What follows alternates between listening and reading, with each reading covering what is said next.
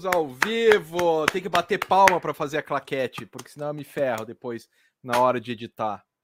E se ficar batendo palma, atrapalha? Um pouco, atrapalha um pouco, mas a vida é essa, né? A vida é isso. A vida de... é, é essa coisa maravilhosa, né? De, de, de, de, pessoas já vacinadas, Liber. Pelo menos estamos vacinados com a segunda dose já. Sim, cara, segunda dose. Pô, eu tava acompanhando, as mortes estão caindo pra caramba, os índices de morte. Brasileiro, apesar de tudo, um povo que gosta de vacina. Pelo é menos verdade. uma coisa. É verdade, uma cara. coisa de bom, cara. Cara, é melhor do que todos os outros países. Pelo menos todos os que eu olhei por aí. Sim, cara, é, é assim, cara. Se você é antivax, não é uma questão de opinião, cara. Você é um idiota. Você Sim. é uma ameaça à saúde pública. Ponto. Mas, mas a quantidade desses caras. Tem que tratar bem. A quantidade Oi. desses caras que tem nos Estados Unidos na Europa é uma imensidão, cara. Sim. É uma imensidão. Isso foi, é bacana aqui, cara. Pelo menos isso, né? Isso sim, dá uma, sim, sim. Dá um Não, alento. Aqui, aqui, aqui também tem os antivacina. E o legal é que eles transformam em opinião, né? Tudo vira opinião. Ah, a Terra é redonda. Não, na sua opinião. Porque, é. puta que me pariu, velho. Como que a gente caiu nessa, velho? Não, puta mas é pouco. Merda. Hoje eu tô rabugento, cara. Hoje eu tô é rabugento. Pouco, é pouco. É não, pouco, antivax, a gente conhece um antivax, cara. Nós dois ah, é? conhecemos um antivax. Eu não sei quem é, não sei quem é. Eu não vou ficar falando quem que eu... Tem que respeitar a opinião do idiota. Tem que respeitar a opinião do idiota. Certo. De depois, fora do ar, você me conta quem que é. Mas, né? enfim. É... Mas aqui tem pouco antivacina, cara. Isso é bom. É uma Sim, parcela de Deus, cara. 5% da população. Nos Estados Unidos é 50%. Na Europa chega a 25%, dependendo do país, 30%. Né? Sim, sim. Bom, mas vamos lá falar de gibi, que é muito mais legal do que falar de Opa. antivacinas. Sim, e o tema dessa noite, aliás, era isso, né? Você falou resgate. Rodrigo propôs isso, resgate. Então, isso. Rodrigo, Rodrigo, peraí, deixa eu só dar um mute aqui que eu vou pegar água. Peraí, só um minutinho. Vou pegar água, não. Vou pedir para minha explicar? querida companheira. Explica aí. Vou, vou, explicar da onde que veio isso. Então, eu fiz o último vídeo, para quem assistiu o último vídeo aí do, do Kitnet HQ, vai ver que eu fiz um vídeo sobre esse quadrinho aqui, ó, o Woody Allen, né? A vida privada de Woody Allen, que é um quadrinho da década de 70 do, nos Estados Unidos e que eu resolvi resgatar. Resgatar como? Eu comprei num sebo, né? Fui com, com a minha namorada no sebo, achei isso, falei, opa, isso aqui é bacana, eu gosto do de Allen e tal. Comprei ali, achei bem legal, falei, mas espera aí, cara, por que que ninguém mais está falando sobre isso? Daí começou a me dar um ruim, que eu comecei a perceber que as pessoas, o que me inclui, inclui o Liber também, e inclui todos os canais que tem por aí, só falam de lançamento. O novo quadrinho, isso é bem legal, porque afinal de contas, quer dizer que tem um mercado, né? Muito legal, tá vindo várias coisas interessantes, boas. Mas ao mesmo tempo a gente não dá não, não, não dá destaque, não dá tempo para alguma coisa que as pessoas não conheçam. Saca? E a gente sempre fica falando, eu tô falando por mim, né? Mas eu acho que pro Liber é mesmo meio parecido. Eu sempre falo que o legal de você ir numa livraria, tipo a Itiban, tipo a Comics, a, a Ugra, é o cara te apresentar uma coisa que você não conhece. Daí ficamos aqui, eu e Liber apresentando a mesma coisa que todo mundo já conhece. Ah, tudo bem, tem a nossa visão, que já vale alguma coisa, a gente acredita.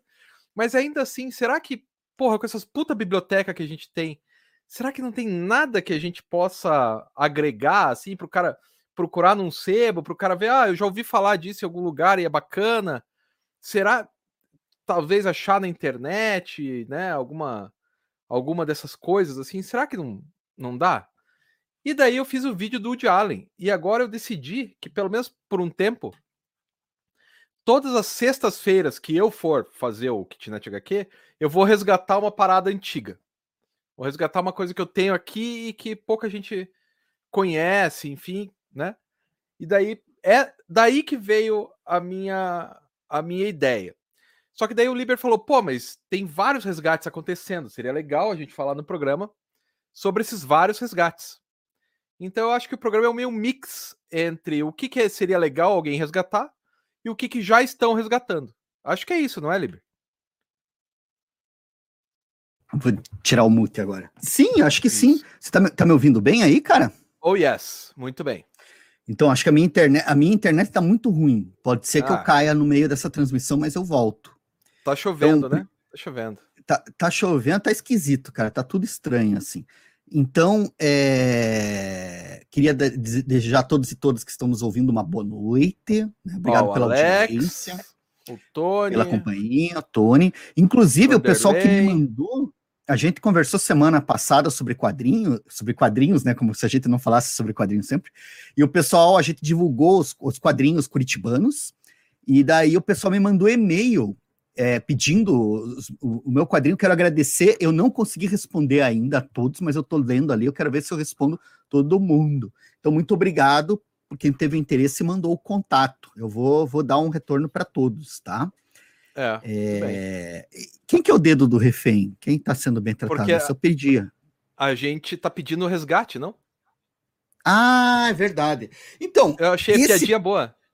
É uma, uma ótima, uma ótima. Eu, eu, eu demorei para pegar. Eu, então, eu tomei vacina, não sei se tem a ver ou não, mas eu tô. Cara, não é, não é culpa da vacina, não, cara. Essa semana, não sei se foi por. Não sei, eu tô. Tô tropeçando nas pernas. Mas enfim. Ah, acontece. Parei. Volta para cá essa ideia do resgate que você falou, eu achei muito interessante, cara. Porque, tipo, eu acho que não é só uma questão de, de. Quando a gente fala de lançamento, né? Quando a gente fala de, de coisas assim que tá tudo na onda, uma das coisas que a gente tem também é trair audiência, né? Trazer Sim. audiência para nós. Inclusive, já vou pedir, se vocês puderem, deixa lá a curtida, o like, um comentário, porque isso ajuda a evidenciar um pouco mais o canal. E a questão é que a gente tem uma proposta, que nem eu falo, a gente tem um espírito de fanzineiro. Punk. A gente não está nessa por causa da grana, exatamente. Assim, não é grana, a gente não tira retorno daqui. A gente está nessa porque a gente curte quadrinhos, a gente curte falar de quadrinhos, tem esse, viés da pesquisa, tem essa, questão da, da, da do, do, entender a linguagem do quadrinho, o peso dele histórico e etc. Assim. Então faz sentido isso que o esquema está falando, da gente trazer é, quadrinhos antigos, trazer quadrinhos que não estão falando tanto, mas acho que principalmente aqui, acho que o que tem que levar é o que a gente está afim de falar. Lógico que a troca de ideia com vocês sempre é ótima, né? Sempre é bom pegar uma dica, pegar um tema ali, mas assim, tem muita coisa. Cara, não dá para dar conta de tudo que está saindo. Não tem como. É impossível, sabe? Assim, e... tipo, você lê e. Oi, fala. E pior, quando você não dá conta, você se esforça a dar conta. Né? Como aquilo lá que o Flusser falava lá na década de 80, que você vira escravo, né? Funcionário da máquina, nesse caso, da máquina de publicação de quadrinhos. E daí você só lê por necessidade, você não lê Sim. mais curtindo. Aí você fala, pô, pra quê? Né? Por quê? Sabe que isso que você está me falando, tá me lembrando de um. Porque a gente estava falando, quando a gente começou a falar, esse é um canal sem fins lucrativos mesmo. Estamos aqui por esporte, né? Mas eu estava falando com você, cara, você estava falando lá do Sandman, porque você comentou que o Sandman seria um resgate. É. Aí, eu, por um. Porque eu não estou discordando de você, mas eu, eu, peguei. Porque, por um lado, é difícil falar que é um resgate, porque ele nunca saiu de circulação, né? O Sandman sempre está aí. O Sandman é que nem o Watchmen, Mouse, né? Cavaleiro das Trevas. Tipo, trevas, o pessoal não para, ele não sai de circulação, ele sempre está aí. Então, é difícil falar. Mas talvez seja um resgate de pensar, por exemplo, porque eu tenho toda uma relação com esse quadrinho. Uhum. Aí, tipo, reler, retomar ele hoje, rever, reler com cuidado, fazer a pesquisa, tá me dando uma outra dimensão. E você comentou agora do Flusser, eu vou citar um outro autor que tem a ver com isso aqui, que é o Neil Gaiman. Porque o Neil Gaiman, quando veio a primeira vez para o Brasil, em 95, eu fui lá é, ser o, o fazer o papel de fã, né? Pô, eu era doido, claro. adorava. Fui lá, a primeira vez que ele teve, eu tava lá. E ele falou numa coletiva de imprensa, cara, porque tava ali divulgando que o Sandman ia acabar, né? Ele tava na edição número 50, 60, e ia acabar na 75, e isso tava fechado. E o pessoal, mas como que você vai parar? Porque é muito bom, é bem, é um sucesso, por que, que você vai parar? E daí, e, cara, o Neil Gaiman, eu vi ele ao vivo falando isso, assim, tipo, cara, porque tem um dia que você vai acordar, eu vou me olhar, eu vou acordar, vou me olhar no espelho e vou falar, puta, eu tenho que escrever Sandman hoje. E antes que isso aconteça, eu vou parar, ele falou. Porque, cara, a merda, o Flusser fala isso, mas a real, cara, é que virou trabalho, virou obrigação. É aquilo que eu falo. A gente gosta de dar aula? A gente gosta de dar aula, não tô reclamando. Eu acho, eu, eu acho que eu, eu, eu sou um privilegiado pelo, pelo emprego, pela oportunidade que eu tenho de trabalhar, mas tem dias, velho, que era melhor não sair da cama. Todo mundo sabe que tem um dia que era melhor não sair da cama, mas você tem que sair. É. Não interessa o que, que você tem que sair. Daí você faz o melhor que você pode. Não é ter um desempenho sensacional, é fazer o melhor que você pode, porque você não quer ter um desempenho sensacional. Você queria estar tá morto, você não queria estar tá ali. Mas você está ali. E esse que é o, que é o X do trabalho e da, da obrigação que a gente tem, cara. Eu fico pensando, eu escutei vários youtubers cara, que reclamam que tem burnout, que porque o YouTube, como é que funciona essa porra aqui? Tipo, tu tem que ficar produzindo conteúdo sem parar e, e expondo parar. E, e não pode parar e, e tem e cara, e daí é, é parece é um você parece um pedinte, deem like, compartilhe todo canal, todo coisa que hum. você abre, qualquer vídeo tem as mesmas coisas, parece assim, uma amiga minha que me falou isso hoje, a, a Liris. Ela falou: "Pô, parece que eu tô, tô no semáforo. Tio, dá um like, tio. Dá um like. Putz, cara, por isso eu, eu tenho muita dificuldade de fazer isso. Por isso Não, que você tá falando. Eu, eu até acho legal da gente falar, mas assim, esse que é, o, que é o X, cara, porque a gente tá fazendo aqui é meio que o, o fanzine, o quê? Mas o que, que a gente curte? A gente curte, pô, todo mundo que tá aí ouvindo, cara, muito obrigado, assim, porque é legal a troca de ideias que a gente Aliás, tem com vocês. Né? Pessoal Oi. de Toledo pessoal de Toledo, que é bem legal. Quem que era de Toledo, cara? Não era o Lielson? Não. O Lielson. Não, o Lielson é Pato Branco, se não me engano. É, não, não é bom, Pato enfim, Branco, não. É do lado, né? Que é, é, é ali, ele, ele é uma... Por falar em Lielson, Beltrão, hoje às 9 Beltrão, horas... Beltrão, Beltrão, Beltrão. Beltrão. É, mas Toledo, muito legal, hoje às 9 horas. É, hoje às 9 horas vai ter um bate-papo do Lielson com o Barba. O Opa. Barba Negra, o... o Lobo. Lembra o editor lá, que agora ele tá com uma editora nova, o Brasa. Vai ser no Instagram. Entra lá no. Acho que deve estar tá sendo divulgado também pelo, pela página do Balbúrdia. Entra lá, ou na página do Brasa mesmo, né? Brasa Quadrinhos lá, Brasa Estúdio, que é do Barba Negra. Mas Brasa né? é com Z ou com S? Com S. S, se eu não me engano. Depois eu, eu vou passar aqui o link certinho. Hoje tá. eu tô com a conta certa. Mas daí você tava falando, cara, eu te cortei? Não, só tava mandando um oi pro pessoal de Toledo, o Luciano dando um oi, Luciano gente fina, Paulista tá por aí. Paulista é. perguntando da biografia do Che pela, pela Comic Zone. É, é um resgate, né? É um resgate dos caras argentinos lá, só que já tinha sido lançado pela, pela Conrad há uns 10, 12 anos, talvez. Sim. O que, que, o que, eu, que eu acho que dá pra gente falar de resgate sem sombra de dúvida é o que estão fazendo com o Colim. Isso. Eu acho que, nem, nem sei aqui. se é resgate ou é realmente uma é, é uma justiça que estão fazendo, cara, porque o Colim é um dos grandes do Brasil, né? E, e é um a arte, a arte Sim. do cara ninguém pega, né?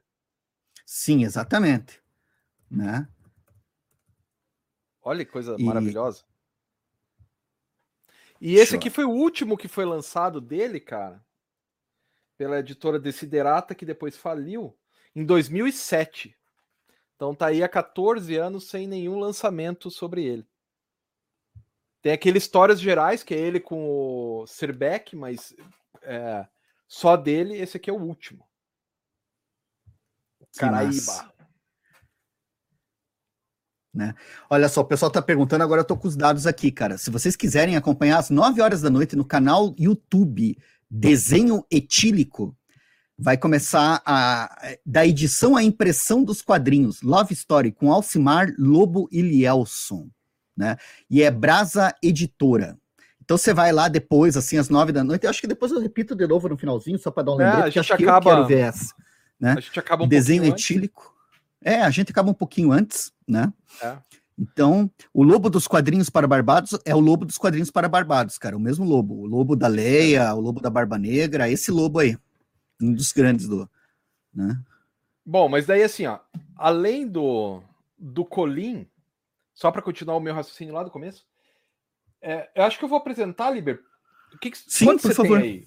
Quantos Cara, eu tenho alguns, assim, porque eu achei engraçado essa coisa de falar de resgate, porque eu acabei trazendo, assim, quadrinhos que eu vou, que eu tô relendo, que tá sendo interessante, né? E até tenho que pegar um ali que eu esqueci de pegar, e outros, assim, que eu acho que mereciam ser relançados aqui no Brasil, né? Que acaba eu tenho 15. Eu né? tenho 15. Cara, eu não tenho 15, não, cara. Eu tenho aqui uns 5. Tá. Mas daí a gente vai falando. Ah, então, ó, então deixa eu começar aqui. Um que deveria sair de novo é o Is No Good. Nossa! Cara, isso aqui é tão legal, cara. Porque Sim. é do, do Gotini, né? Junto com o Tabari. Uhum. Goscinny é o cara que fazia, não sei se já ouviu falar, Asterix. É um, é um gibi de um carinha aí que tá uhum. começando agora. E daí Sim. o Snowgood é um ele é um mago, um tipo um como é que é o cara que dá druida? Ah, não, ele faz um aconselha, um, um, conselheiro. Ele é um conselheiro do do califa, né? Ele é um vizir, um vizir, isso, grão vizir, é um vizir. E ele quer o lugar do califa e todas as... aqui são várias histórias. E uhum. todas as histórias é ele tentando pegar o lugar do califa e sempre se fodendo. É isso. No final ele morre, quase sempre. Cara, é muito divertido, cara. Ele morre? Aham. Uhum. No final ele morre, daí na outra historinha ele tá vivo. E, tipo, coisa de gibi, né? Tipo, é Olha muito aí, legal, cara. Filosofia legal. do videogame já nos anos 60, né? É. Novas vidas, nova partida. É, acaba ele morto, aí na vira a página, é outra historinha, ele tá lá, né? Cara, é muito bom, cara. É muito bom. Esse eu comprei no sebo junto com o do Woody Allen quando eu saí com a, com a Ingrid e tal. Aí o Tony tá perguntando se ele morre. Morre várias vezes. Né? Aqui, deixa eu ver se eu acho uma das mortes dele. Ah, não, nessa aqui ele não morreu. Cadê? Ele só fica inteiro quebrado. Aqui, ó. Aqui ele morre virando nesse aqui, ó. Ele morre porque ele acha um um ser do lodo que cada vez que encosta uma gota a pessoa derrete. Daí no final das aí o, os dejetos vão caindo. Cara, é muito engraçado, cara. É muito engraçado. Nossa. Snowgood eu nunca li.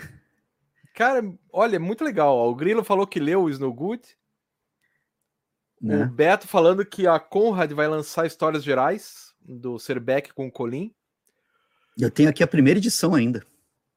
Eu não tenho, cara. Essa aí eu deixei passar, mas beleza.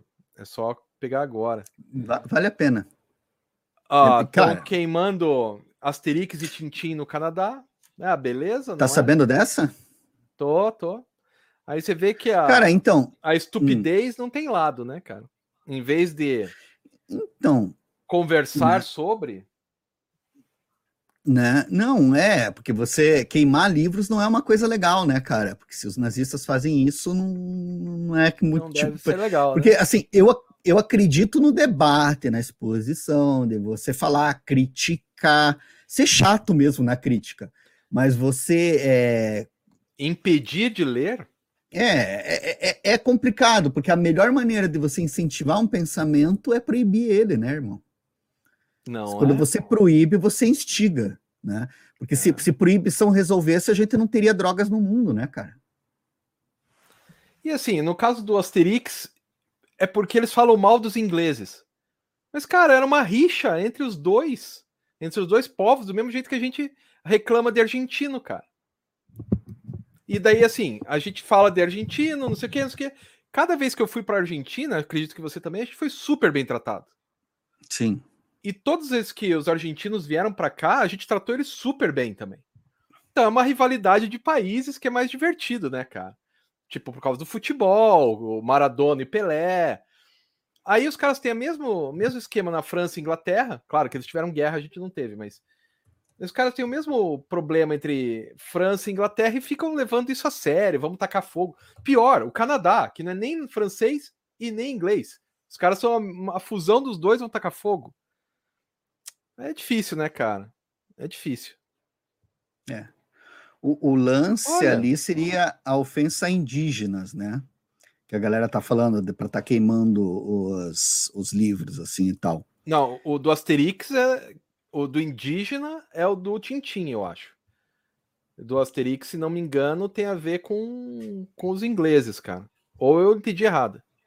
É, eu tô, tô, tô aqui com a, com a, a tô abrindo a notícia do Globo aqui só para dar uma lida, mas se eu não me engano, é a imagem humilhante dos indígenas, aquela história, né? Contos infantis considerados racistas. Ah, cara, é né? muito difícil isso, hein, cara? Muito difícil, muito difícil. É, eu não sei se é difícil, porque a gente tem que considerar, no caso do Tintim, o cara escrevia, né? Eram os belgas, os belgas promoveram um genocídio gigante, tipo, tem Mas... todo um, um histórico ali, a representação do Tintin no Congo realmente é de lascar. Eu não acho que tenha que ter um. um, um... Você sabe que você está falando disso daí? Os desenhos do Tom e Jerry, dos Isso. anos 50, que a gente assistia. Aí esses desenhos eles não estão circulando. O, a Disney, se você for olhar o Disney Plus, você tinha lá o o Dipariduda, Diparidei, né? O Canção do Sul. My, oh, my wonderful e, day. Tirar... Ele tá sendo. Tá, não, ele não existe mais. Você não. É difícil você acessar ele. E a questão é que é, eu acho que você proibir, você tirar, o que, que você dá é aquela coisa do lendário. O negócio claro. entra para o nível do mito. E eu, não, é, não, é, que assim eu também diga que ah, tem que ser distribuído como se não tivesse nada. Tem que falar, bicho. Porque mas é só colocar porque... um paratexto. É só colocar não, um paratexto. Um né? paratexto. Tem... É, mas é, é, é complicado, porque a gente não pode falar, tipo assim, quando você fala de colocar um paratexto, eu entendo, mas a gente também não pode dizer assim, não pode. Você pode. Mas quando a gente fala, ah, tanto faz, tá tudo bem, tinha que divulgar, dá a impressão que a gente também tá cagando porque tá sendo divulgado ali. E a gente precisa pesquisar. Não, não é que, tipo, ai, tá tudo bem. Não tá. O, o, o Monteiro Lobato, que a gente já falou várias vezes aqui, você não tem que proibir Monteiro Lobato, você não tem que cortar, tem que... censurar. Mas você tem que problematizar, você tem que trazer isso para a sala de aula e expressar. Cara, isso daqui é ruim demais por causa disso, disso e disso. É inaceitável hoje. É inaceitável. Então, todas... Não é assim, né? Toda vez que eu dou aula de. Aliás, toda vez que eu dou aula na minha disciplina, eu sempre falo do Monteiro Lobato. Porque se você lembrar lá do, do Pedrinho, no primeiro livro, Caçados de Pedrinho, o menino que é o herói, ele é o herói da trama, ele entra na, na mata, captura uma onça, corta as quatro patas e tira o couro dela com ela viva. Ele era o herói da década de no final, no comecinho do século XX. Daí você tem que, por que que isso mudou? Como que isso mudou? Cara, daí você faz toda uma construção e, e é do caralho fazer isso. Porque daí as pessoas entendem o, o, o que que aconteceu, porque a ecologia, né, que daí depois virou direito é, essa coisa dos direitos humanos, que daí se, se mistura, vem tudo depois da Segunda Guerra. E a ecologia, em especial, depois de 67, né? E isso foi escrito uhum. antes. Então você tem que falar, olha, foi escrito antes, papapá, e por aí vai. Mas Sim. censurar, cara, é muito não, não, não, é legal, porque acontece que nem esse Canção do Sul, né, bicho? Se você é. re retira ele, talvez, a gente fala de paratexto, mas talvez até um documentário acompanhando um extra. E, e, você fala essa questão de época, a gente sempre pensa assim, ah, Monteiro Lobato, lá o começo do século, né? 100 anos atrás era diferente. Mas, bicho, a gente, sete anos atrás era diferente. Isso. Uma série que eu achei muito legal de acompanhar, que eu curti, era aquela. Como é que era? Que todo mundo fala que é cópias do Friends, o How I Met Your Mother. Sim, sim. Eu assisti essa série, cara, e, e, é muito doido, porque eu fui assistir anos depois, né? Ela já tinha encerrado e tal. Sentei para assistir, curti. Só que assim, é muito doido que você começa a acompanhar a série, ela começa, sei lá, em 2005, termina lá por 2010, 2012. Só que a, o discurso dela ao longo da série vai mudando, as piadas que ela faz ao longo da série vão mudando, ela vai se transformando. As, porque, tipo, tem coisa que você não. É, o Bojack Horseman, eu acho legal a série animada que ele mostra que nos anos 90, se descobrissem que o produtor da série tal era homossexual, não, não podemos, isso é um escândalo, tem que tirar. É, e, e, e, essas coisas são problemáticas pra caramba, assim, cara. Não é só, ah, é questão da época. É uma questão de época, mas a gente precisa enfrentar, né? A gente precisa tomar um posicionamento. né? Então, assim, acho que é muito legal falar dessas coisas, trazer e discutir efetivamente, né? Acho que o Sartre deu uma boa ali, ó. Dá a impressão que não uhum. querem ter o trabalho de discutir, porque é verdade mesmo. Sim. Você tira, você não discute, né? Aí você culpa o personagem, ou culpa o autor, esquece que existe toda uma sociedade em volta daquele autor, que ele não tá sozinho ali. Sim. Né? Então, assim. É... Fale. Não, você sabe o que é engraçado que a gente está indo por isso tudo? Agora, recentemente, teve esse caso do Bennett, né? O, não o nosso Bennett, o Bennett que desenhava ah, o Hulk. Sei, sei, sei, sei. Que, que, que, que a Marvel rompeu é, relações de trabalho com ele, né?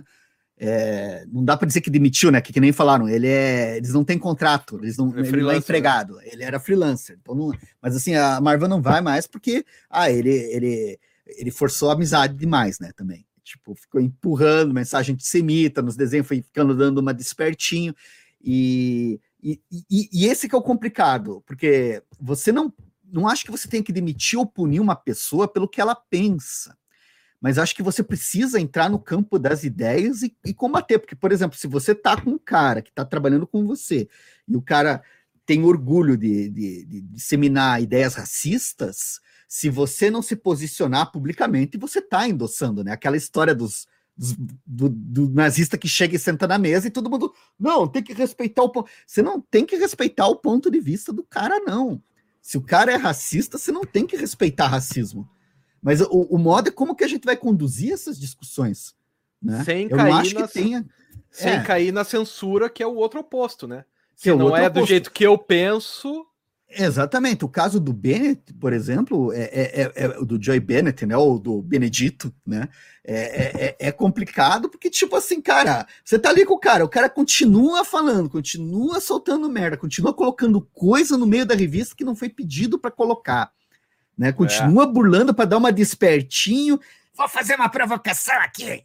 Daí solta um, uma merda racista porque o meu pensamento é livre. Daí, velho, você pode ter o pensamento livre. Você vai ter teu pensamento livre agora nas tuas publicações independentes, porque aqui você não publica mais, porque não dá para confiar. Você já rompeu, já, já passou dos limites várias vezes. Não dá assim. E eu não posso. Aí que tá, entra você, né? Você quer se associar, você quer estar tá com esse cara, você quer que as pessoas cheguem e falem para você: Olha, mas o cara falou tal coisa, você concorda? Não, não concordo, mas é o direito.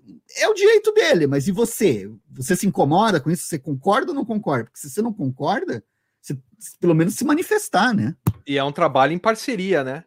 Ninguém Sim. sabe o que é o, o autor, o que, que, o desenhista fez e o que o autor fez, né? Sim, então, sim. É, é complicadíssimo são, são, isso. São, e, e, a gente tá num, num momento... E ao mesmo tempo, eu, tenho um hum. certo receio porque tá, a gente pensa de uma certa forma. Daqui a pouco, essa certa, se essa certa forma ficar homogênea, existe a chance também dela provocar censura. Porque já diria o Paulo Freire, nem sou eu, hein? Mas o, o oprimido vira opressor com muita facilidade. Né? Então, também tem que tomar muito cuidado com isso. Pois é, tem, tem, tem, essas coisas aí, mas eu, eu, eu, eu, Primeiro que eu acho que é improvável que se torne homogêneo. O ah, que eu, a, a, minha, a, ao meu ver, eu acho que o que a gente vai precisar aprender a lidar é que não vai ficar homogêneo. O pessoal fala em polarização aqui no Brasil. Não existe polarização no Brasil. A gente está quebrado em vários fragmentos. Você não, não, Pode ser. não tem pessoal que pensa igual, não é um bloco fechado contra outro bloco fechado. Você tem aí pelo menos os quatro, cinco jeitos de pensar que orbitam aí, que, que discutem, que vão falar, ah, tem o. E, e, a coisa que eu acho mais incrível, por exemplo, é o pessoal que é isento, o isentão, né? Que, não, não sou nem esse nem aquele. Então você já constitui, você já automaticamente está se colocando como. Né, De certa forma, está endossando terceira, quarta via, ou quinta é. via, é. né? né? Mas o, então o que é me incomoda um pouco mais é a tentativa de censura, cara. Tentativa Sim. de censura, para mim, em qualquer âmbito, ela é ruim. Você problematizar, Sim. você botar as cartas na mesa, falar, olha aqui, ó, ó, o problema tá aqui, é importante. Você censurar a pessoa, por pior que ela seja, não é, eu acho que não é um bom caminho, cara. Uhum. Porque a censura de um lado pode ir para o outro também. Né? Então, complicado, complicado. Mas acho que voltando aos gibis, ou você quer falar Sim, mais alguma claro. coisa? Não, cara, mas isso aí tem tudo a ver, né? Porque a gente tá falando aqui, a gente tá falando, ah, resgates. Então a gente vai trazer coisas, por exemplo, você tá pegando muitas edições aí que eu tô achando legal de sebo, né? Coisas assim que, por anos 60, 70, 80, assim, né? E, e eu fui e um aí, pouco além. Foi um pouco além, mas, mas é isso que eu acho que eu acho interessante de trazer, cara, porque aqui você vai ter isso total, né? Ah, vamos trazer certa. O, eu me lembro uma vez que eu impliquei muito com Darwin Cook naquele, naquela série que ele fez em cima daquele anti-herói lá, o Hunter, como é que era o nome? Era. Parker. Que, Parker, né? Que, que daí, porque o cara, porra, cara, a série, se você for para pensar nos termos de hoje, ela. Cara. Mas é um clássico, né? É, é esse é o lá. ponto. Esse é, um é o ponto. para eles. Uma coisa é você pegar a série clássica lá atrás, né? Daí você vai e também, de novo, né? Daí você vai discutir, mas como que você dá a opinião em cima do trabalho do artista, né? Ah, ele pode fazer o que ele quiser. E ele pode, ele tem o direito de fazer o que ele quiser, mas também a gente tem o direito de se expressar e criticar como a gente Exatamente. quiser. O direito de, de, de, de, de expressão é via dupla, né? E precisa problematizar. Você trazer um cara que espanca mulheres, que bate nelas, que estupra, que, que que, que, tipo, violenta, assassina, deixa ali no canto e, e, toca a vida, porque ele é todo durão, e ele tem todo um estereótipo do que a gente chama de masculinidade tóxica, todo uma, um modelo que a gente precisa problematizar hoje, né? É, mas não esquecendo... Tem que trazer a discussão, né? É, só lembrar do, do Michael Corleone, né? Que é o cara mais canalha do planeta. Sim. E você acaba... E é um puta de um personagem, né, cara? Então Sim. tem... Mas assim, já que a gente tá falando desse negócio de uma que deveria ter um resgate muito antigo e não vai ter por causa dessas colocações, da forma como o mundo está hoje, é isso aqui, ó. O, Guilherme, o William Bush. Eu comprei isso aqui é de 1800 e não, não essa edição. Essa edição é de 1970, acho. É, que fez o Max Moritz, que foi Sim. traduzido pelo Olavo Bilac no Brasil, quando saiu a primeira vez. Uhum. Olavo Bilac traduziu essa parada aqui. E e não tem mais vez no mundo, infelizmente, porque é bem legal. Que os meninos são os traquinas, é, é, é, isso, são meninos traquinas, e no final das contas eles aprontam tanto que eles vão parar na, na massa de, de biscoito e morrem. É Juca e Chico, né? Juca e Chico, isso. isso. Porque tá disponível no Amazon por 30 reais, cara. Opa, não devia ter feito a. Mas ele foi editado de novo em 2012. Ah, que legal. É, pela. Tá, tá, aí que tá, tá disponível. É, o... E tá disponível mesmo, tá em estoque no Prime, né? É, tá, tá, tá, eu só não sei aqui, só não consigo conferir se a tradução é do é a tradução do Bilac. Ah, né? então, ó. A tradução permanece como na primeira edição e tal, tá aqui. Tá é disponível. É, é, em, é em rima. São todos rimados os, os versos, porque são assim, ó. Sim.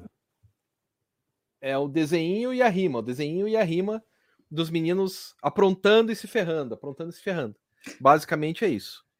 Não, e, e tem vale total a, a questão da, da, relação com o histórico dos quadrinhos, né? Porque é uma história ilustrada, mas eu não sei, você tá com um livro aí, você conferiu, né? Não sei como é que é a relação entre as imagens, mas ali é, é um daqueles proto-quadrinhos, né? Não sei se dá para chamar assim. Ele é do é, século XIX. Veio, ele veio logo depois, né, do Topfer.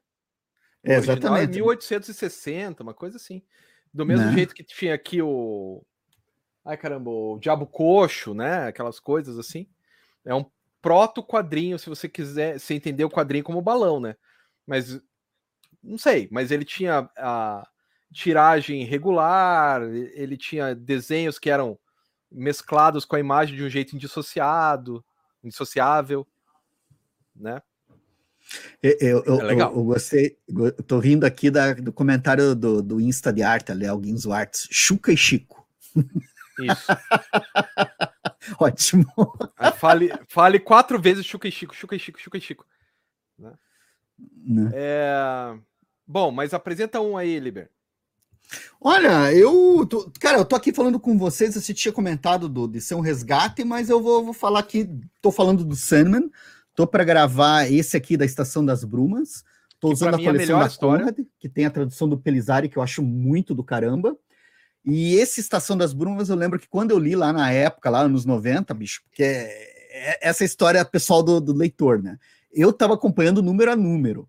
Quando estava isso aqui sendo publicado aqui no Brasil pela primeira vez lá pela Globo, a gente não tinha ideia quem era o sétimo irmão, né? Tipo, sempre tinha essa coisa, a gente ficava uhum. especulando, ficava quem que vai ser. E isso aqui, bicho, eu vou falar lá no vídeo, mas, cara, eu me lembro que me virou a cabeça porque ele quebra todas as expectativas que você tem. Ele cria. Não, porque é uma história da DC Comics, era da DC Comics, isso aqui é pré-selo Vertigo, né? Ou Vértigo. Né? Tipo assim, ai, porque o Lúcifer, ah, o Morpheus vai invadir o inferno, ai, eles vão brigar. E daí o que, que você tem na cabeça, você leitor, eu, leitor de merda, de quadrinho, de, de comic book, é, pô, vai ter porrada aí no meio, vai ser foda. Aí você chega lá e você tem aquele anticlímax maravilhoso. E você tem aquela reviravolta. E é uma puta ah, história. Eu me lembro que tinha um camarada meu que criticava, que dizia que era a estação das bronhas, né? Porque não acontecia nada. O pessoal só fica batendo papo. Mas é isso mesmo, cara. É uma puta história sobre. Não tem. O conflito tá todo no jogo das palavras. É a única hora que realmente acontece uma briga que alguém fala, não, vamos pra porrada então. Dura um segundo, né? Porque é tipo que aquela é briga de samurai, assim, tipo, o cara corta o pescoço ah, do outro, é. acabou. Acabou. Uma página. Assim, se virou, ué, mas não teve, não teve briga. Não foi longe. Foi um minuto, assim. E, cara, essa aqui tá sendo legal. E esse lance do resgate que você fala tá sendo muito bacana. Olá, Pedro. Ah, beleza. A aula de psicoterapia tá boa. Continua lá que isso é massa. Mas aqui, cara, esse aqui eu achei. Porra, cara, foda. Eu assim. acho melhor reler história, agora, rever essas coisas a primeira edição, cara, todo um clima teatral, todo aquele lance lá da família sentada em volta da mesa, os papéis. Eu não tinha percebido desejo, né? tô relendo agora Sandman e desejo é um perpétuo que eu nunca tinha dado bola, assim, né? Que, ah, tá lá, é uma chata, é um. E depois eu tô começando a perceber que, literalmente, desejo põe as coisas em movimento. Literalmente, que ela massa. faz as coisas acontecerem. É o desejo que Aconteceu na Casa de Bonecas, acontece aqui agora, é desejo que vai lá e empurra a história para ir para frente. Então, tipo assim, ela é fundamental, assim, é muito bacana, assim, cara. Isso está sendo resgate que eu falo, que você fala, talvez eu, eu, eu, concordo muito nisso. Você revisitar, reolhar, ressignificar. Pô, é, eu concordo com o Tony também, cara. Essa edição aqui, bicho, os extras, o cuidado editorial, porra, o Sidão, e a tradução do Pelizari, bicho cara assim manda bem pra caramba, cara. Escritor de mão cheia e tradutor de mão cheia, assim, é. cara. E daí os estrinhas, assim, comentando página por página. É, isso aqui é coisa fina, né? Cara, o Beto tá falando do Dreadstar, mas o Dreadstar. Escama, não tô te escutando. Resgate? Será que sou eu que tô? Acho que sim, eu estou falando. Veja aí se é você. Pessoal, vocês estão me escutando? É, eu estou falando. Ué? Tira o, tira o fone de ouvido, porque eu tô te escutando. Eu não tô bem, te ouvindo. Cara. Puxa o fone de ouvido. Ah, pera aí, já sei o que que deu. Agora, pode falar. Pronto. Então, vamos lá. Desculpa. Se você falou antes, eu não tinha te ouvido, eu tava com a barra mutada, eu não tinha visto. Ah, então. É, o Dreadstar não que saiu, foi uma um ônibus com três volumes que tava na, na, na livraria daquele cara que vai pro, pro espaço de piroca por 250 reais os três. Vale. Acho que vale a pena, cara. O Dreadstar é muito massa. No final é verdade, ele não fica tão legal, mas ainda assim o Jim Starlin sabe o que tá fazendo. Né? Tem um outro. Então, já que você falou um que foi resgatado, eu vou lembrar de um outro que o Pipoca Nankin resgatou, que é o Canon. Ah porque esse aqui é aquilo também que a gente estava falando, porque isso aqui é quadrinho, eu já falei isso uma vez, mas vou falar de novo. É um quadrinho para as tropas. Então é um cara fodão dando porrada, matando todo mundo e comendo uma mulherada. É isso, é só isso. Não raso que nem um pires, assim, mas mas aqueles pires muito raso como um vidro. Mas é legal porque é um resgate do Hollywood, né? E os desenhos é, é o desenho, né? Você vai olhar pelos desenhos do cara, que são maravilhosos e tal. Mas é um, é um quadrinho, e eles explicam isso no começo. É um quadrinho cuja proposta é elevar o moral das tropas. E eu tô, eu tô me escutando aí, Liber. Acho que você tem que baixar um pouco o volume do, do fone, senão você vai ficar surdo também. Peraí, fala de novo. Lá, lá, lá, lá, lá, estou falando do Canon. E. Tá. Bom, então. E, e é um resgate que os caras fizeram que eu não imaginava. Já tinha ouvido falar, mas nunca tinha lido.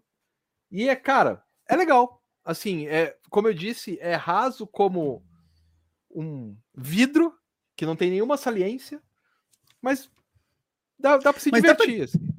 Mas você fala de resgate, ele já foi publicado no Brasil? Ele tinha uma história no Nunca. Brasil? E Nunca. daí é resgate? Ou ele é apresentado? Não sei. Boa, boa pergunta. Boa pergunta. Porque, eu, por exemplo, eu, mesmo. Oi. Eu acho que é um resgate porque é o Hollywood, né? Que é um cara que é muito importante. Já teve várias coisas aqui, mas nunca é isso. Mas é uma boa pergunta. É porque é que nem o 5 por infinito, né? O 5 por infinito eu ouvia pra caramba. Só que as edições que a galera falava era tudo as portuguesas, né? A Meribérica Liber que vinha para cá, né? Isso. Tinha o. E o próprio Companheiros do Crepúsculo também, né? Todo mundo babava o ovo aqui, era lenda, era mito, porque eram tudo edições, álbuns europeus, de Portugal, que chegavam aqui. Portugal. Né?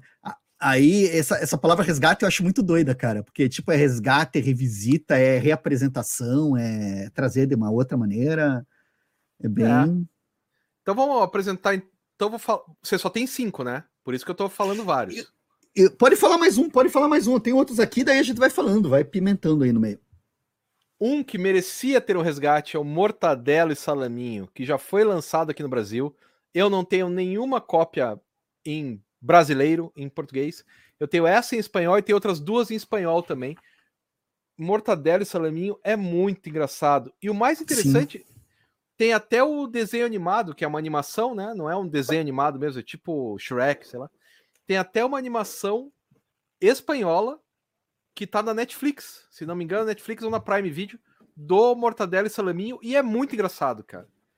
E assim, que são dois, dois é, agentes né, de uma de uma agência de, de, de espionagem. É muito engraçado, cara. É, é, muito bom. E é legal que o esse que é todo bonitão aqui, ele é o é o subalterno desse, mas daí tem o chefe. Cara, é muito legal, cara. Ó, o Renan tá perguntando eu, eu... assim se o se o Incal ele pega. Eu, eu, eu não gosto do Incal, cara, mas pode ser birra minha. Então, tem muita gente que gosta muito. Acho que você tem, que. É, é que o Incal entra naquela lista assim, parece que. Cara, se você tiver outras coisas de interessante na tua vida, coloque elas na frente. O Incal eu chamo Isso, de literatura é. obrigatória.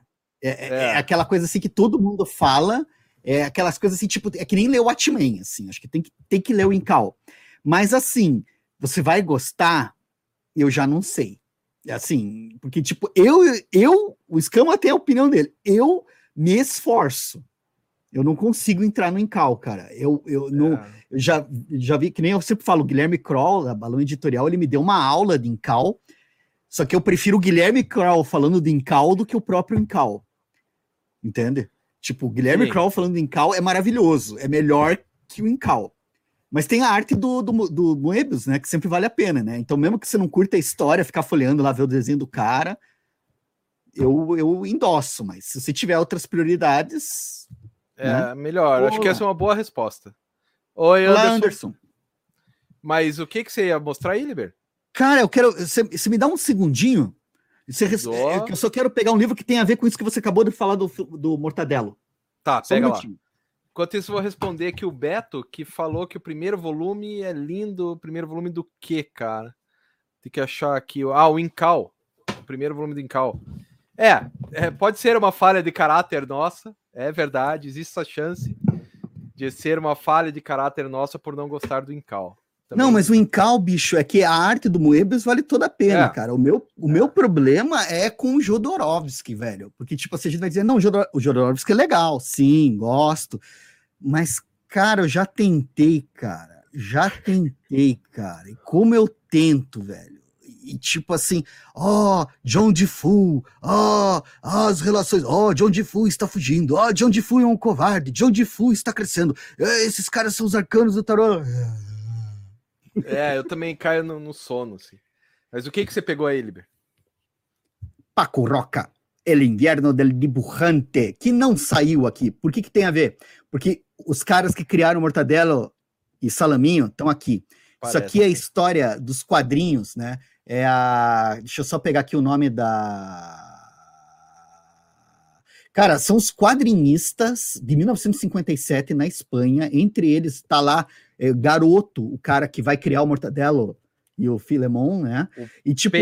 É, é, é, Paco Roca, velho. É simplesmente é. Paco Roca, que a gente já conhece, contando história. Seria como se alguém pegasse a Guerra dos Gibis e quadrinhar, fizesse quadrinhos aqui no Brasil, entende? Seria como se alguém pegasse, vou contar a história da Grafipar, só que em quadrinhos.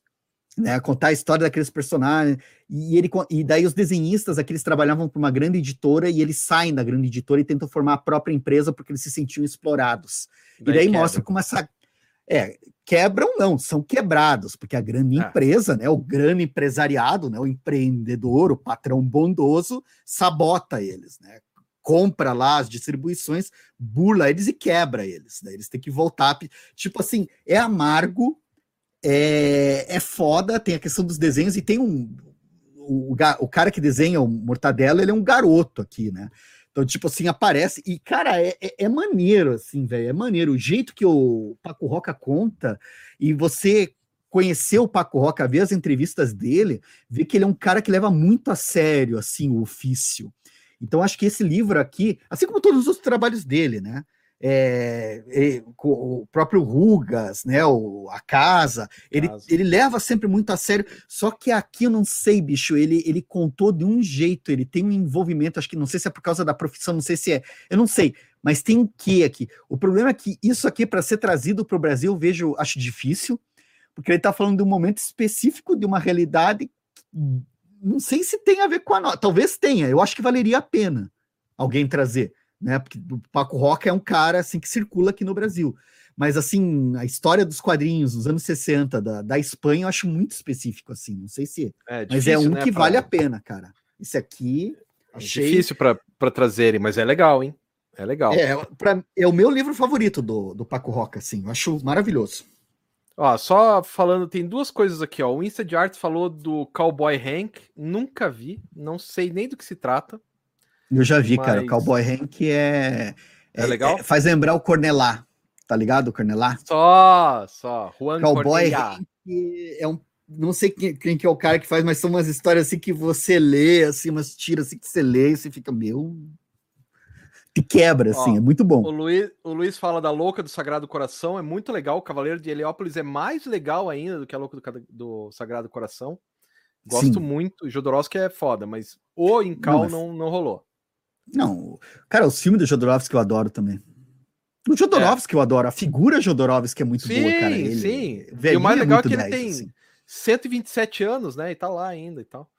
É, o Sartre, lembrando que uma, ó, uma coisa é fato, ao lançar em Cal, percebemos que ele não é a unanimidade que pintava, né, porque daí, claro, os caras que estão lançando são vendedores, e claro que tudo que cai lá é inestimável para a sua coleção mas daí cabe ao, ao, leitor, no caso, quem está assistindo o programa, entender que eles são vendedores, né?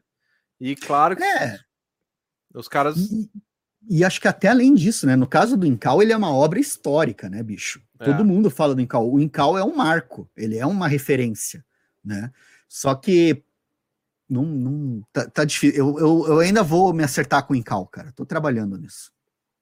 Tudo bem. Deixa eu mostrar um outro aqui.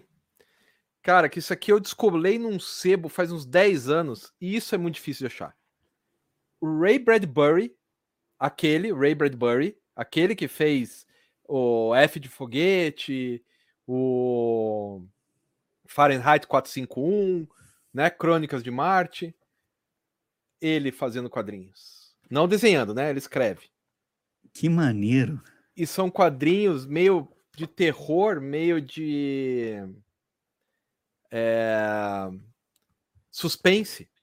E olha os caras que desenham para ele: Johnny Craig, Al Williamson, Jack Davis, Joy Orlando e George Evans. Só aqueles caras top. Olha o tipo, não sei se vai dar para ver aí, o tipo da arte dos camaradas. Cara, esse eu queria, esse precisava ser relançado. Isso precisava ser relançado. Eu tenho os dois volumes aqui em casa, cara. Aliás, eu nem sei se tem mais de dois, cara, mas. A, a LPM. É que é. De que ano que é essa edição, Escama? Você consegue ver? Acho que consigo, mas é de 80 e poucos, cara. Porque, cara. 91. 1991. LPM, cara. LPM, né? Isso. Eles eram bons, cara. Eu tenho várias coisas. Inclusive o próximo que eu vou apresentar, então eu já apresento junto. Sim. Que é o Nick, Ro Nick Holmes. Do Alex Raymond, que era um. É um Sherlock Holmes reformulado, né? Que em inglês é Hip Kirby. Daí aqui, Hip Kirby. Aí aqui no Brasil, para para falar assim, não, vamos fazer Sherlock Holmes, um, uh, Nick Holmes. E daí tem o Nick Holmes aqui, que é, é tipo Sherlock Holmes mesmo. E olha o desenho. Bom, daí é o Alex Raymond desenhando, né? E isso eu não entendi por que não saiu. Porque aqui saiu Flash Gordon, aqui saiu o X9, mas não, não saiu mais o Nick Holmes. Nem com o nome de Hip Kirby, nem com, com o nome origin... nem com o nome brasileiro, assim. E isso aqui eu lembro eu indo na livraria Guignone. Lembra da Guignone, Liber? Que ficava Sim. ali no meio da rua 15. Eu lembro de ir na Guignone juntar todos os trocadinhos e comprar esse álbum para mim. Eu não sabia o que era, só sabia que isso era importante. Uhum. E daí eu comprei. Deixa eu ver quantos anos eu tinha, cara. Esse que eu comprei quando saiu. Caralho! Não, não pode ser. Ah, 86, isso mesmo. Eu tinha 11 anos. Porque a primeira é de 84, não, 9 não. Mas com 11, eu, eu devo ter comprado com uns 13. Mas é original, cara. E tá me dando a rinite agora porque eu peguei. Então, assim, é, essa editora. essa editora LPM era muito massa, cara. Ainda é, né? Ela ainda existe e tal, mas ela parou de apostar nessas coisas. Depois eu vou mostrar um outro aqui, deles também, mas Ray Bradbury escrevendo história de suspense e o Alex Raymond fazendo história do tipo um Sherlock Holmes da década de 50. É, cara, é foda. É muito bom. É muito bom. Mas agora vai lá, cara, que eu tô tossindo, eu vou desligar o meu microfone para tossir enquanto você fala. Então, meus amigos, vocês, vocês velhacos, vocês que acompanham quadrinhos desde os anos 90, talvez se lembrem disso aqui. O Deadman, do Mike Byron e Kelly Jones. E tipo, isso aqui saiu, era 1990 aqui no Brasil, foram duas edições. E o Kelly Jones conta a história do Deadman, tem umas, tinha outras edições assim, tal que não saíram aqui no Brasil, então tipo, isso aqui é um pedaço da, digamos assim, da saga do Deadman assim. Mas, cara, é o desenho dele eu acho sensacional. Inclusive, ele é o desenhista da Estação das Brumas, né? O Kelly Jones. É. Eu adoro o desenho do cara. E eu acho que ele, tipo, de. Cara, parece que eu tô vendo uma história de Stephen King, assim, com o melhor que tem. Cara, quando eu vejo o desenho dele, parece que eu tô embaixo daquelas catacumbas em Paris. Sim, é todo sinistro, cara. E aqui se tem a história, o Deadman tá sofrendo porque se sente solitário na morte, que não acaba nunca, e daí ele ouve falar de um fantasma num circo, e daí ele vai atrás para conhecer. Daí ele encontra essa guria, descobre que tem uma maldição nesse circo e tenta fazer de tudo para libertar o pessoal que tá aprisionado, né? E tipo, e o circo fica do lado de uma mansão. E cara, ah, eu acho bom demais, bicho. Eu acho muito bom demais da porra. E isso aqui eu não sei, eu não vi ser relançado aqui. É, eu, eu tenho uma edição vi, que tem uma coletânea de todo o Deadman pelo Kelly Jones, né? Um livrão, assim, tá aqui, né? Mas assim, isso aqui eu não vi, eu me lembro que, putz, cara, eu ainda releio, eu ainda acho isso aqui muito massa, assim, sabe? É uma história assim que, que valia a pena rever, assim, acho que, que é bem, bem maneiro, assim. Ó, o Beto tá. Aqui, ó. Primeiro, o J. Gomes está dizendo que existia um casal. Ah, esse. Mas isso é importado, né? Esse aqui é importado, bicho. E é legal de ver o, desenvolvimento do traço do Kelly Jones, cara. Que ele começa de um jeito e depois começa que ele vai bem comportadinho. É. Começa comportadinho, você vê o potencial ali, mas não, não tem o impacto que vai ter nas últimas páginas, assim, né, cara? Que as últimas páginas. E eu gosto muito do Kelly Jones desenhando o Batman, cara. Que ele desenha o Batman daí naquele fuquinho que parece o, o carro do, do Super Pato, assim, né, cara?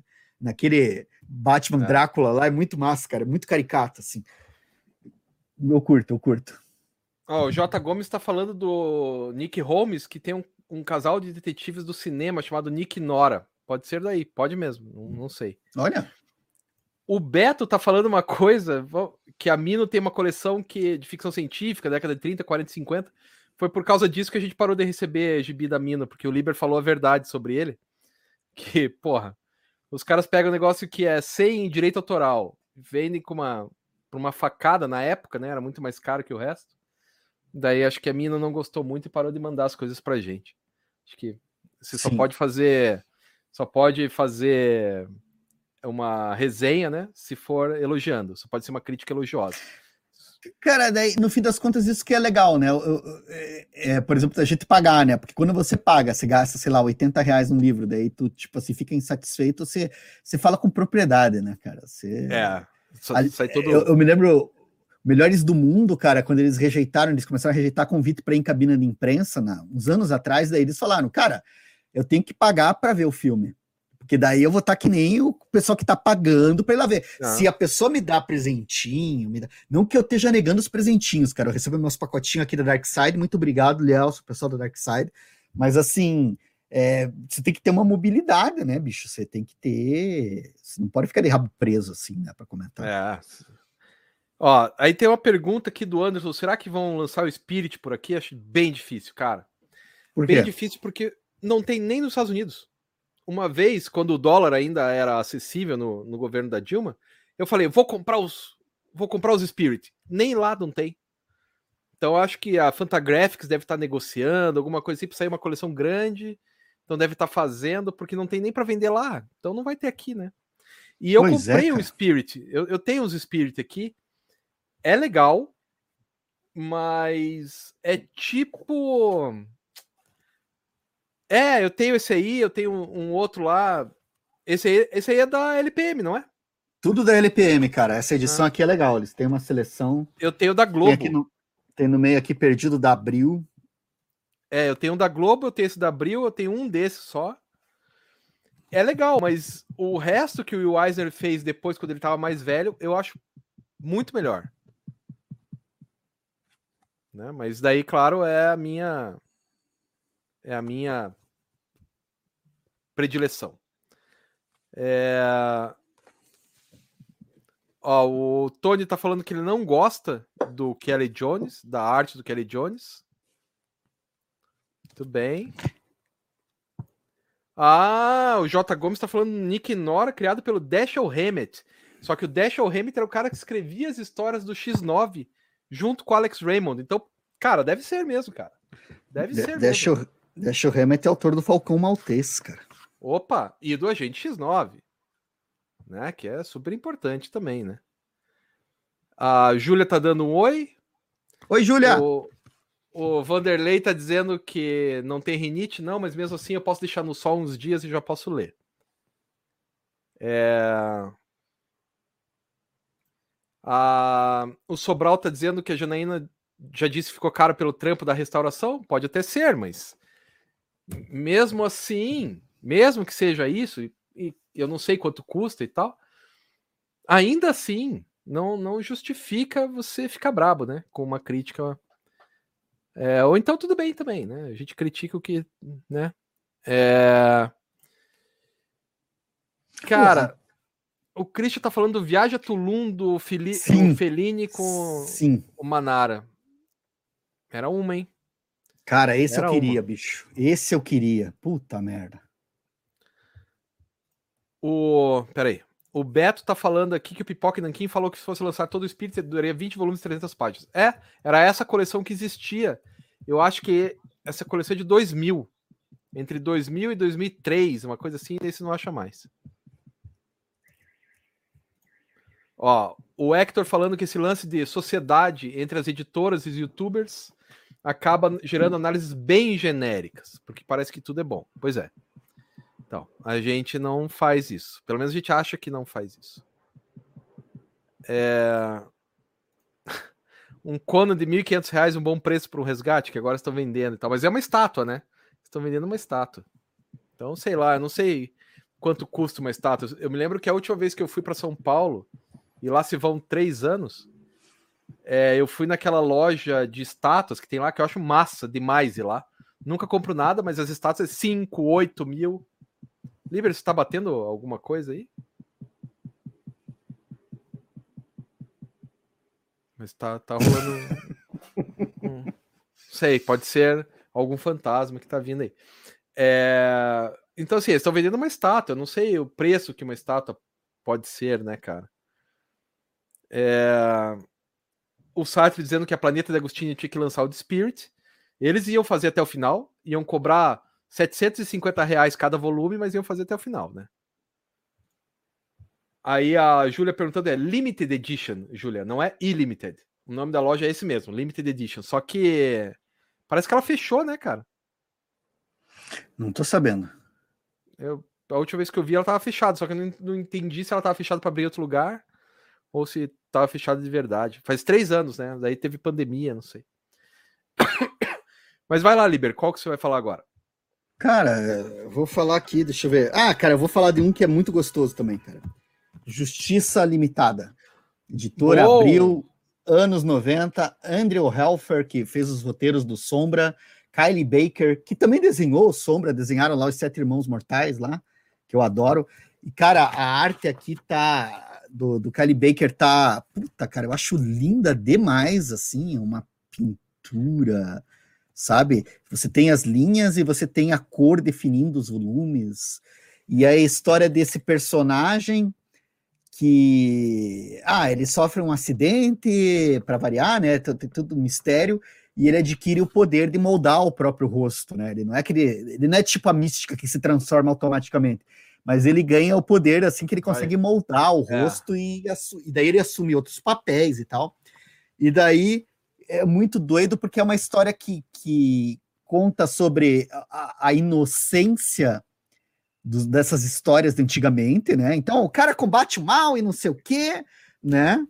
É, ele combate o mal, e daí aparece até, já abre com, como se fosse uma novelinha, né? Ele assistindo no cinema, né? A projeção das aventuras, assim tal. E daí tem eles nos dias atuais, né? Eles lidando com a CIA, virando agentes da CIA, sendo cooptados para trabalhar e levar a democracia e a liberdade para o mundo. E daí o cara começa a perceber que para levar a democracia e a liberdade no mundo ele se suja demais. Aí ele acaba saindo da linha, acaba se virando contra. Cara, é um quadrinho bem anárquico, cara. É bem, bem crítico, assim. Ele, eu, eu acho muito eu legal. Na época, eu acho, Liber, eu não tenho certeza, mas eu acho que eu li isso aí na Gibiteca, cara, porque eu não lembro de ter tido, não. Eu acho que eu li na Gibiteca isso aí, cara. Isso aqui eu acho lindo, cara. Isso aqui eu acho lindo, bicho. E, e tipo assim, esse aqui é outro que eu gostaria de ver, né? É, é ter feito, da DC né? Comics. Eu gostaria de ver assim, não sei os detalhes, né? Comentaram aqui, né, que é o, o J Gomes comentou que começou nos pulps e tal. Não tem toda a cara, só que ó, a proposta do livro é justamente essa, isso que eu gostei dessas edições. Ele mostra a inocência do Pulp, né? A inocência, aquela coisa, vou combater o mal. E, e, daí os caras dos anos 90, você vendo que você não combate o mal, né? Você perpetra o mal, dependendo do que você estiver fazendo, assim. É um. Porra, cara, é muito foda, assim. É um quadrinho que eu acho. E a arte do Baker, cara. Ah, é. PQP, velho. Ele tá cara, afiadíssimo aqui, cara. Eu tô me lembrando, eu acho que eu li isso na Gibiteca, cara. De que ano é que é? Veja aí, de que ano que é. Oi? De que ano eu, é? Eu acho que, eu acho que é bem 1990, cara. Agosto de 1990. Cara, eu li na Gibiteca, tenho quase certeza. Mas deixa eu mostrar um outro que eu tenho aqui, também li na Gibiteca, depois consegui comprar num sebo muitos anos depois, que é o Gilgamesh. Depois eu descobri ah, que é Gilgamesh. E não Gilgamesh, é Gilgamesh. Nossa, esse eu Por adoro. Por que que isso não sai de novo, cara? Porque é muito legal. Porque é aquela coisa lá do Gilgamesh da hindu, indiano, hindu, não, não sei como fala, lá da Índia, e os caras transferem para os dias, para um futuro, digamos, né? É feito ali na década de 90, Deixa eu ver de quando que é. Vai me atacar a rinite de novo, mas ok, tudo bem. 1990, cara. O cara Certinho, cara, bendito. Faz... E é sensacional, cara. Cara, tinha que sair isso aqui de novo, cara. Tinha que sair de novo. Cara, e, e a Jim Starlin, cara, ele pega aquilo, toda aquela. A gente tava conversando agora do Dreadstar, né? não era? É Dreadstar. Isso, Dreadstar, Dreadstar. É da Mesopotâmia. Vou... Da Mesopotâmia, a... cara. Isso, o Ginzo Cara, o, o Gilgamesh é, é a história mais antiga registrada da humanidade, cara. Assim, tipo, uhum. o, o, cara pega, tra, traz de volta, faz essa releitura louca e é toda a cara do do, do, do Jim Starlin, cara. Porque é, é bem humorado, é tiração de sarro, é frustrante. E o final, velho. O final, porque ele vai tudo naquela. Ah, ah, ah, e, daí ah, aquele... ah, e daí no final, cara, você põe a mão na cabeça, assim, cara, que amargo, cara. Que amargo, cara. Que, que, que foda aquele final, bicho. Olha, cara, o Anderson lembrou de uma ótima, cara.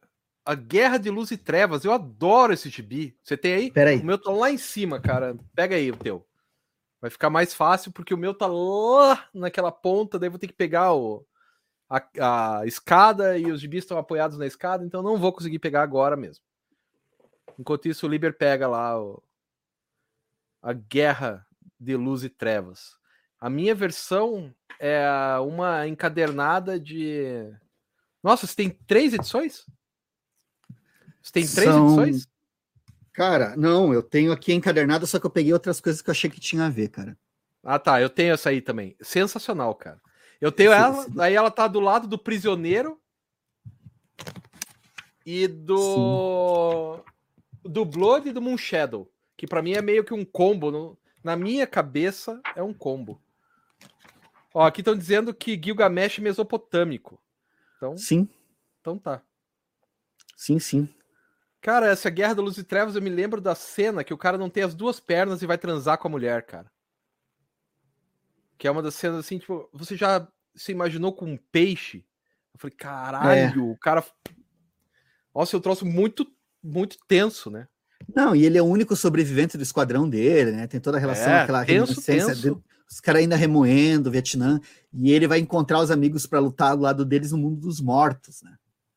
Cara, é fudido. Fudido. Cara, é. Muito bem lembrado. É... Muito é, bem lembrado. É, é divertida. Gosto, gosto, gosto bastante. Mas né? qual outra, outra que outra... você. Cara, eu vou falar aqui, a gente tá nessa. nessa tudo isso daqui que a gente tá falando, Gilgamesh, Guerra das Luzes e Trevas, tudo eram minisséries que a Globo tava trazendo. O pessoal tava trazendo isso. umas coisas muito legais. Aí que eu me lembro dessa época que eu curto. Tem O Mundo Sem Fim, do Jaime Delano ah, e do John Higgins. Isso eu nunca li. Cara, é arte toda pintada, era tudo muito louco. Só que assim, eu curto, mas a, a galera, cara, mas eu entendo quem não que, curte. É, ach... não, na época me falavam, isso aqui é uma bosta, cara, como é que você gosta? E eu, eu gostava, cara, que é muito doido, né? Que é um, um outro mundo, é, é o nosso mundo, só que num extremo futuro, e daí tem tudo a ver com questão de, de sexualidade, cara, porque, tipo, é, tá dividido o planeta. Então você tem as mulheres de um lado e os homens do outro. Viraram duas espécies que, que brigam entre si, sabe? E daí o, o, processo todo de reprodução é aquela coisa in vitro, né? Então, bem, bem, bem louco. Tem, tem até que reler isso aqui, assim, para ver se. Porque, cara, uma coisa é eu ler 30 anos atrás, né? Outra coisa é ler agora e. É. Né? Pode ser que odeie, mas pode ser que você ame mais ainda, né? É, pode ser que você, você tenha problemas, assim, pode ser que eu descubra porque que o pessoal não gostava, né? Mas é, é, é. bacana, é. assim, cara. É bacana. E Jaime Delano é bacana. Cara. Às vezes ele acerta, cara. Quando ele acerta, é muito bom. O Beto tá dizendo que o James Cameron talvez tenha plagiado Guerra da Luz e Trevas para fazer o Avatar. Não sei, acho que não, cara. É possível, ah, eu... cara. É, não, é que se você for. Onde, né? É que se você for forçar muito a barra, o conceito, né? Porque o avatar, o que, que é? O cara se conecta, o cara também não tem as pernas, né? Ele não tem movimento. É. é. E ele entra, ele vive um outro, uma outra realidade lá a partir lá do, do, maquinário. E aqui também, só que o cara entra numa outra realidade, sei lá, tem um chabu místico lá e ele vai para o mundo dos mortos. Não sei se ele entra num coma ou o quê. Então ele fica entre o nosso mundo e o mundo dos mortos. E no mundo dos mortos ele tem perna, ele age com os amigos dele, ele pode correr e dar tiro, pipoco nos caras. Então é, é acho que tem esse, essa referência interessante. Ó, daí o Grilo tá lembrando da editora Cedibra. Badger Alucinado, Cable, Esse não... tinha o American Flag, era da editora Cedibra também. Uhum. Eu tenho isso aí, cara. Eu tenho os três. O Badger eu nunca saiu peguei. agora. O Cindri saiu pela Panini esses dias aí. Eu até tenho aqui. É... O Badger eu nunca acompanhei, qual que é o lance? Ah, era um cara malucão, eu não me lembro também, cara. Eu li quando era criança. Que ele tinha máximo... múltipla personalidade, né? Não era? Isso, que ele, ele, era uma mistura do Cavaleiro da Lua com o Wolverine, assim. Tipo, o que aconteceria com o Cavaleiro da Lua ficasse alucinado e tivesse poder para retalhar as pessoas? É isso. Meio isso. Mas eu não me lembro direito, pra ser bem honesto, não me lembro direito. Mas deixa eu lembrar de um aqui que tem tinha que ser relançado, que para mim é um dos maiores gênios dos quadrinhos. Ponto. Gênio dos quadrinhos. Tô dizendo quadrinho, gênio dos quadrinhos, gênios da arte dos quadrinhos que eu tenho, comprei tudo, então nem precisaria para mim, mas que é o Dom Martin. Eu comprei essa edição aqui, que são em dois volumes, igual é, enciclopédia. Dom Martin é gênio. Ele é um gênio. gênio só, só. É, a, a palavra gênio, aquilo que a gente usa para Laerte hoje, na década de 70, e foi até 80 e tal, né? Mas a gente poderia usar para o Dom Martin. Ele é um gênio, cara, e não sai mais aqui no Brasil. Saía na média alguma coisa e tal, mas agora não tem mais a média. Gênio, gênio, gênio. Esse cara, para mim, é um dos melhores do mundo de todos os tempos. E ler isso aqui é sensacional, cara. E, e uma... são raras as leituras que você tem que você ri em voz alta. Uhum. Esse é um. Esse é um, cara. É sensacional, cara. E eu comprei, eu me lembro que eu comprei ainda no governo Dilma, quando o dólar não era 700 reais. Cara, eu amo muito. Amo muito. Isso aqui para mim tá no nível do Calvin Haroldo, no mesmo nível, assim, no mesmo nível. Cara, gênio. Nível Laerte, nível Bill Watterson. E é impressionante como não. Deve ser uns direitos muito caros, né? Mas alguém devia trazer isso aqui de volta, cara. Nem que seja edição baratinha, do tipo, como tinha antigamente da Mad, lembra? Aqueles encalhes só com o Dom Martin e tal. Putz, tinha que ter, cara. Eu acho que tinha que ter. Ó, o J. Gomes falou que não acreditou quando deixou de comprar essa edição na, na Amazon gringa. Eu comprei, cara. Quando o dólar ainda era acessível, eu comprei. Foi bem importante, cara. Que Mas para mim, cara é um gênio. Gênio mesmo. Mas diga lá o seu, Liber. Enquanto eles vão arrumar aqui. Cara, eu tô na, na, onda ali, o pessoal falou das, das minisséries, daí tem esse O Prisioneiro, que a Globo também publicou aqui nos anos 90. E, bicho, era é bem legal, porque é em cima de uma série britânica, né? Toda, toda esquisita, toda, toda, toda bizarra, que até o, o carinha da série tá aqui na capa. Só que daí eles retomam, assim, sei lá, 20, 30 anos depois e colocam como protagonista uma mulher que vai chegar lá na ilha. Que... Eu não assisti a série, mas eu me lembro que o clima, os desenhos, né, o... acho que é mais a paleta de cores. Tinha todo um clima retrô, tinha todo um jeitão meio, meio, meio esquisito, assim, que me conquistou bastante na época, assim, achei muito legal, assim. Eu teria Ou... que reler que eu não lembro mais da história, mas...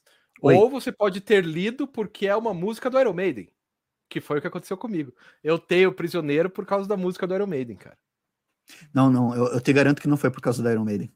É, olha lá, o J. Gomes até colocou ali ó, a música do Iron Maiden. Eu comprei ah. por causa da ah. música, cara. É, esse aqui é, eu não, não conhecia. É que eu, eu não sou o músico da turma, né? Eu sou. Na época, Justo. assim, não. Né? Peguei pelo, pelo, pelo gibi mesmo, achei bem bacana, assim. Bem Ó, legal. O Anderson tá falando que Guerra da Luz e Trevas tem muita coisa que ele usou para que o Cameron usou para fazer o Avatar e que ele queria filmar, né? Eu não duvido, tem. bicho, porque ele, que ele tem similaridades, né? Mas é que o Avatar é, é, é outra. É que tem o lance da ficção. Que tem ficção ali também, né? Mas a, o, o, lance de, de, um outro planeta, da, da questão ambiental, era muito é. marcado, né, em Avatar, né? Tem muitas similaridades, né? Cara, a Júlia tá perguntando o Mágico de Oz. Tá perto aí, Liber, pra você pegar aquele Mágico de Oz da Marvel? Eu não tenho esse, cara. Eu tenho, mas tá tão lá em cima, cara. É eu não vou conseguir coisa. pegar. É o maravilhoso Sim. Mágico de Oz da Marvel. Deixa eu ver. Então, esse daí eu. eu, não, eu, não eu, eu Esse que é o, o Scott que desenha, né? O. Isso. Scott, é. Scott Young. E, cara, esse gibi é lindo, cara. Eu comprei a edição, cara, só que eu dei de presente. Espero que a pessoa que recebeu esse presente esteja apreciando ele, porque eu devia ter comprado para mim é também uma. É, lindo, é, muito maravilhoso. Ó, o Grilo tá falando vários aqui que foram relançados, né? Os Invisíveis foram relançados, o Screamer, Screamer foi relançado, o é Marshall é Law foi relançado, Lobo ah, é? está morto foi relançado, Marshall Law foi relançado uma vez só. O Renan chegando atrasado, o importante é chegar, Renan. Tem mais, tem mais quantos aí, Liber? Porque agora eu vou começar a falar só dos nacionais, cara. Então vai lá, eu não peguei nenhum nacional, tenho mais dois aqui. Tá. É... Uma coisa nacional que não sai mais e que não vai mais sair, infelizmente, é esse Recruta Zero aqui. O Recruta Ai, Zero que, que era isso. feito no Brasil, porque tem o Recruta Eu Zero do Mort Walker e tem esse uhum. Recruta Zero que é da RGE, que os caras saiu na porrada desse jeito aqui, que eram histórias grandes, né? Cadê o Sargento Tainha comendo pizza? Tudo era feito aqui no Brasil, cara. E os caras lá deixavam, acho que eles não tinham muito controle. Pô, não vou achar nenhuma aqui deles com a, com a pizza e tal, mas era um zero que era brasileiro, cara. Brasileiro mesmo. E, acho que não, não tem mais como sair, né? Nem eu deixar sair hoje em dia. Né? Uma coisa que é feita no Brasil, diferente do original, muito diferente do original. Né? Que o original são só tirinhas, aqui os caras fazem histórias grandes as personalidades dos personagens são mais bem, bem criadas e não é a mesma personalidade do norte-americano. Cara, o Recruta Zero da RGE é. Só que isso aqui também é uma fortuna, né? Quando você acha, eu achei esses dias no sebo, cara. Era 15 reais um fininho, assim. Porque não existe mais. Quem tem, tem. Quem não tem, não tem. Né? Talvez se você. Se você encontrar num, online e tal, né? Mas, puta, era sensacional, cara. É... Ó, o Alexandre disse que a Panini relançou esse Oz em junho. Ah, quero. Aí, ó. Deixa eu até ver aqui. É, o J. Gomes está dizendo que a Disney não ter sido processada pelo plágio do Kimba no Rei Leão. Ela não foi processada, ela entrou com um acordo. Deu uma boa grana para os descendentes do Osamu Tezuka. É... Ah, aqui, ó. O Pererê do Ziraldo foi relançado, cara. Eu tenho aqui. Pela editora. Eita, caiu. Pela editora. Opa! Pela editora Globo aqui em dois volumes, cara. Vou até ver de quando que é isso. Mas não é muito antigo. Acho que deve no máximo 10 anos, cara. Ó, 2010. Então tem 11 anos. Desse primeiro volume. A caixa saiu três anos depois, né? Então tem sete anos essa caixa aqui Christian. Talvez, acho que dá para achar ainda, cara. O nome é 50 anos da turma do Pererê. E agora para encaixar aqui vai ser mais difícil. Então, assim, esse do Recruta Zero é um troço muito importante, cara, que devia voltar, mas não vai voltar. Olha só que divertido isso aqui, cara. A Era Metalzoica. Esse eu tenho também. Você vai pegar lá? Pega lá. Pega lá. O meu tá guardado ali também. Deixa eu responder aqui do Anderson. Tem o nome da equipe né, criativa. Né? O nome da equipe criativa do Recruta Zero tem sim, cara. Adir Teixeira, Agildo Costa, Alexandre Martins, André, André Brito, Belarmino Martins, Carlos Santos, Cosme José da Silva, Elias Barrocas, Elza dos Santos, Flávio Gentil Barcelos, Gessé de Matos, Israel Lima, João Meira Lata, João Delgado, João dos Santos, José Belmiro, José Alvaldo de Oliveira, José Sampaio, Josemir Ferreira, Luiz Cadaval, Luiz Pires, Marise Gouveia, Moacir Miller, Murilo Moutinho, Nelson Garcês Filho, Orígenes Gismond, Paulo Curveio, Paulo C. da Silva, Sérgio R. da Silva e Zaneide Souza. Esses caras que faziam o zero, provavelmente eram todos, né? E daí os caras colocavam no expediente todo mundo. É... Vai lá, Liber, o que, que você mostra aí? O... Não, o pessoal tinha era comentado da Era Metalzoica. Cara, isso aqui foi minha graphic novel favorita por muito tempo, cara. Eu pirava nisso aqui, o Pat Mills e o... Ai, meu Deus do céu, fugiu o nome. Kevin O'Neill. Sensacional. Porra, muito maneiro. E tem aqui, você falou de quadrinho nacional, Escama? eu queria, lem... queria trazer aqui essa pequena pérola do quadrinho nacional. Que eu até coloquei lá na. Mas olha só que divertido. Olha, o Samsara. Samsara, anos 90 também, Globo também, a série gráfica nova, feita pelo Hector Gomes Alísio e Guilherme de Almeida Prado, uma história brasileira com personagens brasileiros, ficção científica, viagem no tempo, muito louca, muito legal. Cara, esse, essa dupla aqui, eu não sei, mas pelo menos o desenho eles fizeram a graphic novel do Juba e Lula, que saiu também naqueles anos 80. Vou te dizer, Liber, que hoje chegou o vinil da Armação Ilimitada que eu comprei. Só por ah. causa da música Quadrinhos, do Picassos Falsos. A música Quadrinhos eu comprei o vinil, cara. E chegou hoje. Que maneiro. É, tá, deixa eu falar um outro aqui que também não vai mais ter, Sim. mas deveria. Que começou a ser relançado pela Abril, que é o Zé Carioca do Renato Canini. Isso devia voltar, mas não vai voltar porque, né? Porque a editora fa Abril faliu e o spoiler, o espólio dela já era. Mas é, é tão legal, cara, o jeito que ele desenhava o Zé Carioca e é o Canini com o Sandenberg, né? Com o Ivan Sandenberg. Que massa. Aí os, aí os caras inventam os primos, os caras inventam a, uma relação com a Rosinha diferente. Cara, é tão legal isso aqui, bicho. Só que infelizmente não. Aqui tem a Nacoseca, né? Associação Nacional de Cobradores Nossa. do Zé Carioca. Sensacional. Nossa, é maravilhoso o que estão fazendo agora, porque o Zé Carioca voltou, né? O Paulo Mafia fez um esquema lá na, na Culturama que voltou, mas não é esse. Esses aqui já era, né? Quem tem, tem, quem não tem, não tem, né? E é muito legal. É... O Anderson está falando que o Jeremias o bom, mas esse foi relançado também há pouco tempo, assim, uns 10 anos. Não é tão pouco tempo, mas. É, o Renan perguntando o que achou do Horácio. Eu peguei até o Horácio aqui para falar, que é um resgate que o Pipoque Nankin lançou, tá aqui na mão. Só que eu ainda tô lendo, né? Como você pode ver, tô ainda no começo. É bem legal, cara. É bem legal. Pelo resgate, né? Não vou dizer que as histórias sejam maravilhosas, mas. Não, mas é muito legal mesmo, cara, porque tem umas coisas assim. No começo, quer ver? É na ter... segunda ou terceira historinha, o, porque o Horácio é. Ele é órfão, né? E ele é complexado. E lá pelas tantas ele fala: Eu vou me matar.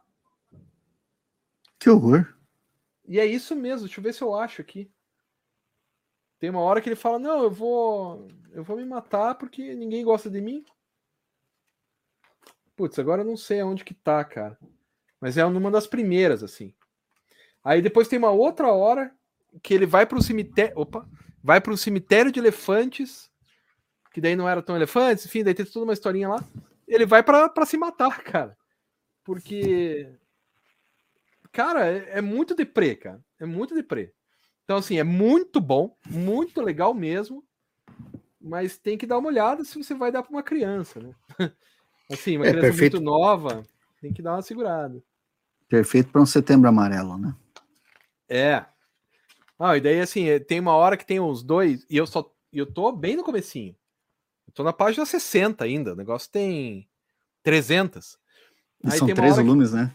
São três volumes. Aí tem uma hora que tem dois. É... Como é que é o nome daqueles dinossauro pré-histórico? É... Mastodonte. Dois mastodontes. A mastodonta quer adotar ele o mastodonto, o homem, fala: Não, eu não vou criar filho de outra pessoa e joga ele no buraco para morrer. É nesse nível, assim, cara. Então. Putz, é. Aqui, ó. Achei. É a, a segunda tirinha do Horácio. Se eu tivesse coragem, me suicidaria. Como é triste viver.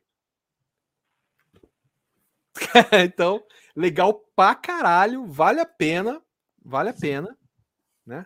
Ah, o Lucas está dizendo que são quatro volumes. Deve ser, pode ser. É, acho que são quatro volumes mesmo. Tanto que esse aqui é só de 63 a 69, né? E o resgate que os caras fizeram é sensacional, cara, porque uma coisa que eu adoro, sou historiador, uma coisa que eu adoro muito é quando o cara bota a data que foi lançado originalmente. Todos os quadrinhos aqui no comecinho, não sei se vai dar para ver aí, no comecinho no canto tem lá a data. Aonde foi lançado, né? Folhinha de São Paulo, do dia 11 de junho de 65. Que trabalho bacana. É, não, daí é do caralho. Aí é muito legal. Né? Então eu, como historiador, estou amando. Vou ler com calma para degustar. Mas diga lá, Liber, qual que é o próximo aí? O Demônio na Mão de Vidro. Temos. da Globo. Temos. Harlan Ellison e Marshall Rogers. Cara, uma historinha curtinha que eu me lembro que eu li, achei sensacional. Parece essa história que me parece, sabe aqueles filmes? Cara, isso que eu vou falar é referência muito Curitiba, tá? Não sei se vai fazer sentido para todo mundo. Mas sabe aquele filme que você chegava em casa, às vezes ligava a TV, TV aberta, pegava num canal qualquer que não era Globo, podia ser o SBT ou a Bandeirantes, e de repente você começava a ver o filme e o filme era excepcionalmente bom. E você falava, cara, que legal, era, era humilde, mas era bom. E daí você nunca mais via e ouvia falar daquele filme. Você via só aquela vez e desaparecia. Isso aqui é o demônio da mão de vidro, cara. Tipo, o cara a gente. Ele é aquele lance da viagem do futuro, de invasão alienígena, só que é tudo minimalista, cara. Tudo tá dentro de um prédio, o prédio tá isolado, ele tá enfrentando os caras, tá se livrando de um a um. Quando ele mata os caras, tem todo o peso, porque não é como se ele estivesse matando figurante. Ele mata uhum. e os caras falam: você matou uma pessoa, ele tinha família, você tem coragem de me matar, e não sei o quê. E cara, não, é assim, tipo, ai, matei, pau, pau. É, é, matou, assim, fica aquele peso. E, e, os protagonistas todos, cara, a, a, menina, a guria que tá com ele, ou digamos assim, o interesse romântico dele, todos eles têm esse visual latino, né? Todos eles parecem mexicanos, não parecem americanos, assim. E isso por uma obra dos anos 90, né? Não sei qual que era o. Acho que é dos anos 80 mesmo, o álbum. Mas eu achei cara, muito é legal, 80. cara. Muito maneiro esse daqui, cara. É um que eu tenho um carinho Sabe que eu não especial, me lembro? Assim. Eu tenho ele, mas eu não me lembro mais da história, cara. Acho que eu vou deixar ele no sol uns dias e daí vou ler, Sim. porque essa é a programação, né? Você pega, deixa no sol, daí Sim. depois, né? Quantos Esse aqui eu curto bastante. Cara, três só. Eu tenho dois. Tá, ah, então e daí deixa falar... eu só falar tudo isso aqui dessa coleção Graphic Globo que eles publicaram cinco encalhes deles numa caixinha na época. Uia, isso eu não Aí sabia. eu comprei. Veio Sansara, veio o Rio, veio o Elric. Elric é veio Manara. Pega o Elric. Manara pega não, é Marada. Marada. Pega o Elric. Tá aqui, ó. Esse Elric. Cara, eu acho que eu tenho dois desse Elric, que eu acabei ganhando um. Sensacional, cara. Sensacional. Cara, Paul Craig Russell, cara, em começo de carreira ainda, cara. Eu tenho Fazendo outros Elric aqui e nenhum pega esse aí, cara. Não sei se é porque eu era criança e gostava demais. Eu lembro de ter feito uma redação no colégio, cara, a partir do Elric. Ou de ter lido uma. Não, eu li a redação de um amigo meu. Eu falei, cara, isso aqui é do Gibi, do Elric tal. Que maneiro. Uh, uh, uh, cara, isso é, é um, muito é legal. É, é, é, é, bacana. Não sei se isso aqui já não foi republicado, esse Elric aqui. E tem não, a Marada. Né? outro. Estão né? republicando outro Elric, né? E a Marada foi republicada pelo Pipoca e Nankin né? Que é essa aqui com desenho do John Bolton, assim, isso. cara, coisa. Roteiro do Chris Claremonte, bem. É isso cara. o Pipoca Nankin lançou. Bem, daquele coisa jeito bacana. caprichado. Assim. Muitas saudades, assim, cara. Saudades. Por falar em jeito caprichado do, do Pipoca Nankin, eu peguei esse aqui, ó, do Fronteiras do Além, cara. Sim. Do Jaime Cortez, que é muito bom. Olha o tipo da arte do caboclo. Cara, isso aqui é sensacional. Nossa. E é. Putz, eu gosto muito. E esse aqui, ó, Pipoca Nankin lançou. Deixa eu ver. Não sei se dá para perceber aí, mas toda essa parte aqui é extra. Você tem um terço da obra. É, um pouco mais de um terço. É, é extra, cara. Os caras pegaram a vários desenhos e tal. Então, assim, um resgate que é muito bom, assim, porque daí você lê a obra e depois ela tem os extras. Extras são legais, né? A gente gosta dos making offs. Né? Então, Fronteiras do Além do Jaime Cortez, se você não tem, vale, vale a pena, assim. Em alguns momentos ele é meio ingênuo, em outros momentos é um terror foda, mas a arte é sempre foda. a arte é sempre impecável, assim. Então, Jaime Cortez, sensacional, cara. Olha só, o Douglas tinha uma coleção do Elric da Graffiti Designs autografado por todos os artistas. Rolou uma inveja agora, hein? Muito bom. O Crepúsculo do Pascoal Ferri.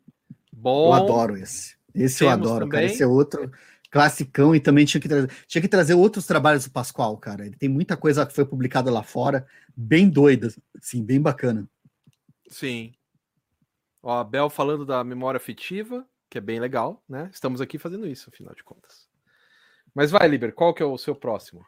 Cara, eu tenho edição dupla aqui, mas eu vou falar um de cada vez. Primeiro, que tinham citado aqui até, o Mystery Play, né? é, Teatro do Mistério. Isso aqui, Grant Morrison e o John J. Muff. Eu tenho a edição americana. Isso aqui foi publicado em 2000, acho que era pela Metal Pesado, ou uma das, das versões da Metal Pesado que teve. Né? Uhum. Em papel jornal não era tão legal assim. Isso aqui é a versão em inglês. Anos, acho que é 94 essa edição aqui. E eu tô esperando até hoje alguém publicar isso aqui no Brasil, velho. Então é Grant Morrison sendo esquisito, ele aqui tá um David Lynch praticamente. A trama é uma cidade do interior, eles re decidem renovar né, o interesse turístico pela cidade, trazendo as interpretações das peças de teatro baseadas na obra de John Milton, né? A queda do paraíso, tentação de Adão e Eva, né? A queda, a queda de, de Lúcifer e tal. E daí, no meio da interpretação, o ator que faz Deus é assassinado. Daí eles precisam descobrir quem que matou Deus. Daí aparece um, um detetive que vai conduzir a investigação que se chama Carpenter. Carpinteiro, então com barba, é meio que Jesus. Daí ele começa a entrevistar as pessoas. E, cara, é muito doido, é muito. É muito David Lynch, cara, porque tem umas coisas que vão acontecendo que você não sabe o que, que é. E daí, o final, o cara consegue descobrir quem que matou. E você também consegue, só que você tem que prestar atenção. Eu não vou explicar aqui como é que é, mas você sabe quem que matou também. É só você prestar atenção assim nas coisas, mas não fica claro. E daí, puta, cara, é, é muito louco, é muito. É, é, cara, é daqueles trabalhos que faz você pensar que o Grant Morrison é um, é um puta roteirista. Só que daí ele Quando faz ele outras quer. coisas que você desconsidera.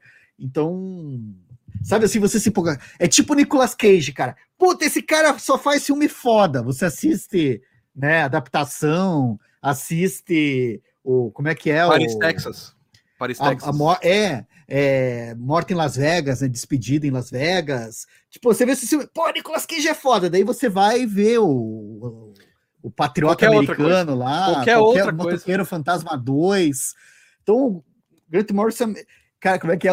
Grant Morrison Nicolas Cage dos quadrinhos, né, cara? Isso. O, Grant, é o, o, o, Caetano Veloso dos quadrinhos, o Nicolas Cage. Polivalente, grande Morrison, grande camaleão do, dos quadrinhos, assim. É. Bom, deixa eu lembrar. Eu só tenho mais dois, você tem mais um, né? Eu tenho mais um. Eu vou lembrar um, cara. O Rango do Edgar Vasco. Uau! Cara, isso aqui é sensacional. Sensacional mesmo. É... Cara, é os anos 80, a inflação, governo Sarney. Só que esse, no caso aqui, ele faz uma compilação, né? Então começa em 1960, cara. E vai até. Ah, não, isso aqui até 83. Esse álbum aqui é anterior ao governo Sarney, cara. Esse álbum é de 1984. Isso. Inverno de 84. E, cara, é, são todas as mazelas do Brasil sendo passadas pelo Rango, que é um personagem que mora no lixão. Né? E passa fome. E ele tem a barriga de fome. Bom, olha aqui, ó. Né? Será que a gente pode pichinchar com a morte e tal? Porque ele vai morrer de fome. Então, assim. É... Cara, é o. É o enfio com a graúna piorado, cara. Piorado. É muito foda, cara. Tipo, o cara falando de anistia, o cara falando da veraneio vascaína que mata os pobres, né? Tipo aqui, ó, veraneio de, de marginal, de isso. Veraneio de marginal é isso aqui, né? Carro de polícia para matar pobre. Isso em 80, 78, essa parte. Cara, é foda, cara. Rango deveria voltar do Edgar Vasques. Eu não sei como que tá, não sei se pode voltar. O Rango é o Edgar Vasques, né? É lá do Rio Grande do Sul.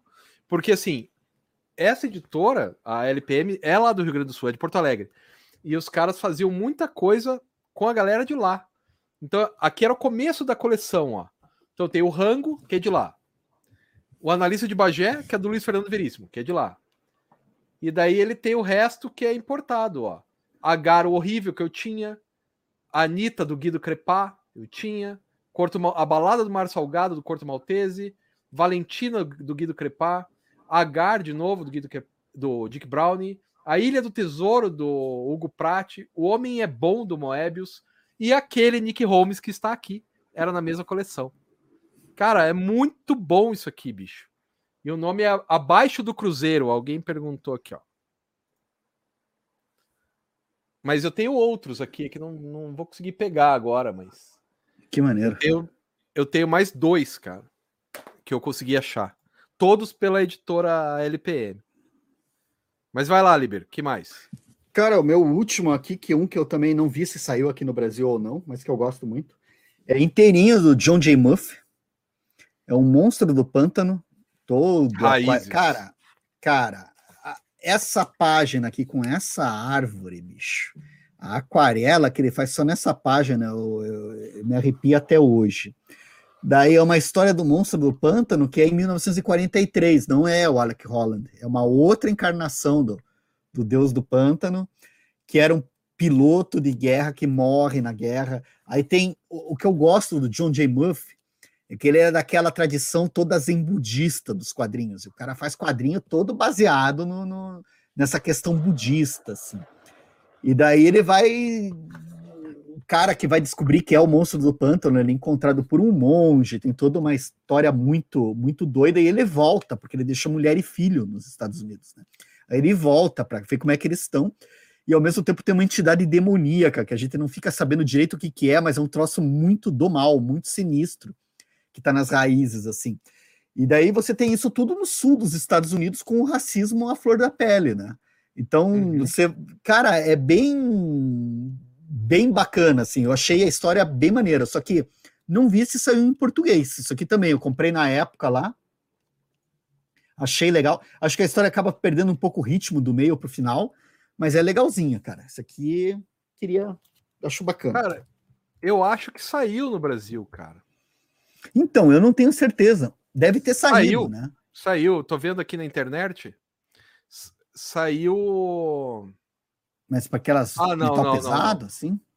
Não, saiu pela Panini, mas não é esse, não. É, era outro, só tinha o mesmo nome. Raízes, né? Também vamos começar. Sim. Eu acho que é talvez que tenha saído naquele Contos do Baiu. Que saiu agora.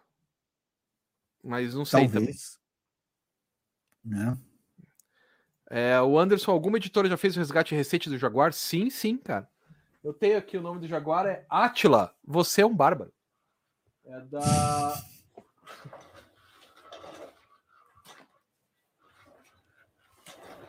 da SESI SP. Atila, você é bárbaro. É... Deixa eu ver de que ano que é, cara. Sabe que ele teve aqui para lançar, né? 2014. Você tava nessa. Quando o Jaguar foi uhum. lançar isso aqui, autografar, Liber? Cara, eu não lembro, cara. Eu não lembro mesmo. Então, acho que vale a pena contar a historinha, assim, que o Jaguar tava. Conta. Cara, o Jaguar é sensacional, cara. Sensacional. Primeiro, ele... Sim. o cara tá com 170 anos, com uísque do lado, tomando uísque e conversando com a galera. Sim. Aí, cara, ele conta, assim, parece que está num piadista, saca? O cara vai contando as histórias e tal. Falou, não, aí a gente tinha censura no Pasquim. Mas daí um dia eu tava tomando um uísquinho e vi que a, a censora curtiu o uísque. Aí eu ofereci, a senhora quer? Ela falou, eu quero. E daí ele contando como que ele comprava a censora do Pasquim com garrafa de uísque, cara.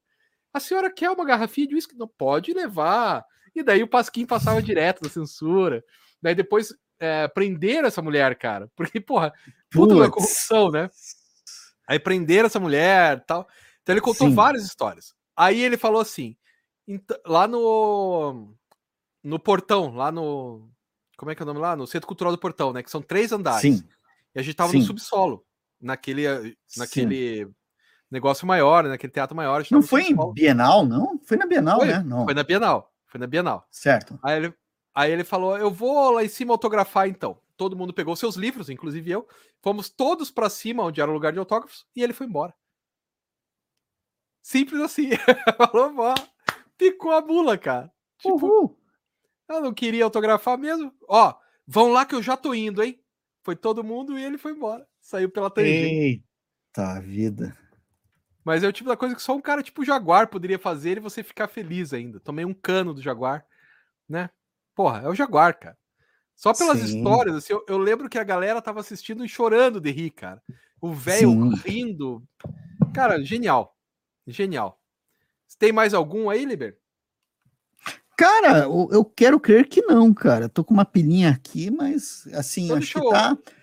Oi, fala aí. Eu, eu vou apresentar lá. um que na verdade não é exatamente um, é, é um resgate que fizeram da Sim. editora Abril inteira, que é esse livro aqui, O Império dos Gibis, dessa editora heróica. Que Maneiro. era daqueles caras do. da revista Mundo, Mundo super... dos Super-Heróis. Uhum. E aqui contam várias. É um livro, não é quadrinhos, né? É, é um livro que conta todos os detalhes da editora Abreu, pelo menos todos que eles conseguiram apurar, né? Tanto que, porra, são 540 páginas, cara. Só com as coisas do da editora Abril, cara. Inclusive, em alguns casos, com as vendas, quanto que vendia em milhões de cópias. Cada, o que eles conseguiram apurar, que não é fácil, né? Tem tabela de quanto que eles conseguiram apurar, tem as. Opa! Tem aqui as, as artes das últimas. Cara, é muito bacana. E junto com isso, eu comprei no Catarse, veio esse livrinho aqui. Que são as capas e uma breve sinopse do que, que acontecia em cada um dos gibis da Heróis da TV. Em cada um. Que maneiro. Heróis da TV e Capitão América. E daí, por causa disso, Ai, eu delícia, consegui descobrir quando que eu comecei a ler gibi de super-herói, cara. Porque eu lia na casa do meu, do meu tio, né? Meu tio tinha. E eu me lembro, Sim. cara, de eu pegando aqui, ó. Eu comecei a ler. É que eu sei melhor no, do Capitão América, cara. Sim. Mas eu comecei. Deixa eu pegar ali o Capitão América, peraí. Pega lá, pega lá. Esse tá, tá rapidão. É...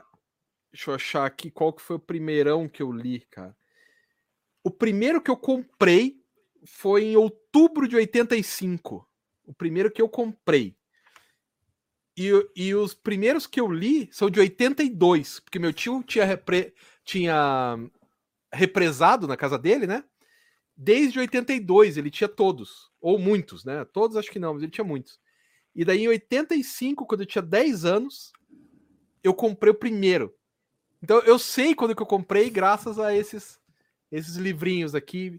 Isso é inestimável, cara, sabe? Você, eu mandei a foto pro meu tio, falei: "Olha aqui, ó, quando que você legal. comprava e tal".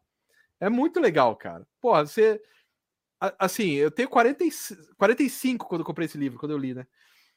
Um moleque de 45, um cara de 45, um homem de 45 olhar para um moleque que tinha 10 e falar, ó, foi aqui que você começou. Oh. Cara, é inestimável, cara, é inestimável. Isso é o resgate também, saca? Resgatar sim, a minha sim. própria história, tipo, ó, foi aqui, foi com sim. esse gibi. Porque era um, era um gibi que do Capitão América que contava a origem do Capitão América. E ele tinha uma capa muito diferentona, não sei se vai dar para ver aí, ó, que era como se fosse um filme. Sim. E daí por sim. isso me marcou. E eu lembro de eu comprando gibi na banca, eu lembro que via com um álbum de figurinhas. Ai, eu lembro de eu pedindo para minha avó. Sim. Cara. Aí eu comprei esse e comprei o o Heróis da TV, que é aquele da das armaduras da do demônio da garrafa. Esse aqui, ó. Sim. Cadê? Eita, perdi. Tá aqui, ó, desse lado aqui, ó. Esse aqui. Então, também de outubro de 85. Eu comprei os dois na banca no mesmo dia, cara. Então, putz, você resgatar isso é sensacional. Esse livro, Império dos Gibis, cara. Sim. Se você gosta de história de bastidor, vale a pena. Claro que tem, é, tem um apelo saudosista gigantesco, e às vezes as coisas não são tão bem apuradas criticamente. Mas foda-se. É muito legal. É um livro para você se divertir, não é um livro para estudar, é um livro para se divertir. E é sensacional, cara. Sensacional sim, sim. Isso é super bacana, cara. É. E acho que é isso. Você tem mais algo, Liber? Não, não, não. É... Ah, ó, o Grilo lembrou, o Grilo lembrou do, da graphic novel do Drácula, do John J. Muth, que ele usou aquele desenho do Drácula, daquela mulher, da mina, em dois trabalhos. Ele usou no Blood e no Drácula. É o mesmo desenho, a mesma pintura. Ele usou nos dois, assim. Eu até fiz uma comparação aqui em casa quando eu comprei o, o Blood da Pipoca Nankin. Cara, é... aquele Drácula dele também é legal, hein, cara? É legal, podia sair, né, cara? Podia sair. Né? Bom, mas eu acho que é isso então, hein? Ó, o Daniel falando que adora os álbuns da Disney com os personagens dos filmes. Verdade, Sim. eu odiava, eu odiava isso. Aqueles que tinham o, o Zorro, que tinha as histórias do Zorro, eu odiava porque era um desenho muito sério e eu não gostava quando eu era criança. Mas cara, o pior, que aqueles, o pior que aqueles, aqueles Zorro era do Alex Todd, cara. Sim, mas eu tinha 5, 6 anos, né, cara? É. Aquele o... desenho era muito difícil, né? Comentaram aqui também, eu me lembrei, cara, a gente tá falando aqui desse lance de saudosismo, né? Eu lembrei das peripécias de um ratinho detetive. Alguém comentou aqui. E foi Sim. engraçado que eu li, eu li o gibi, me lembro de ver na propaganda na TV, alguma coisa assim, fragmentos. E daí esses dias eu pude assistir o filme inteiro no Disney Plus, assim, cara. Sabe se você, você sabe que você vê o um negócio quando é criança, daí fica na cabeça, pô, nunca. Aí você, pô, agora eu posso ver como é que é essa coisa, né? Daí eu assisti assim, daí é. É meio Faria mais sentido se fosse 40 anos atrás. É. o Luciano falando que em outubro de 85 é a data que ele volta para o futuro, né? É verdade. É verdade. Sim. É... Na verdade, é dia 21 de outubro de 85. Eu sei porque é aniversário do meu amigo, ele sempre lembra disso. É... O J. Gomes falando para fazer uma parte 2. Acho que a gente não tem estofo para fazer uma parte 2. Será que tem? Será? É que, que tá, né, cara? O lance do, do, do, resgate aqui é meio que uma coisa que a gente eh, tinha feito, assim, que é uma um lance nostálgico todo aqui, né, que a gente tem. É. E, e, no caso específico do, do resgate, por exemplo, você falou de muitos álbuns da LPM, que eu achei muito interessantes, que realmente são umas materiais legais, assim, né, para falar, né, pô, saiu e tal. Acho que vale a pena, cara. Vale a pena fazer. Esses papos de. Sugeriram aqui de fazer um Super Aventuras Marvel.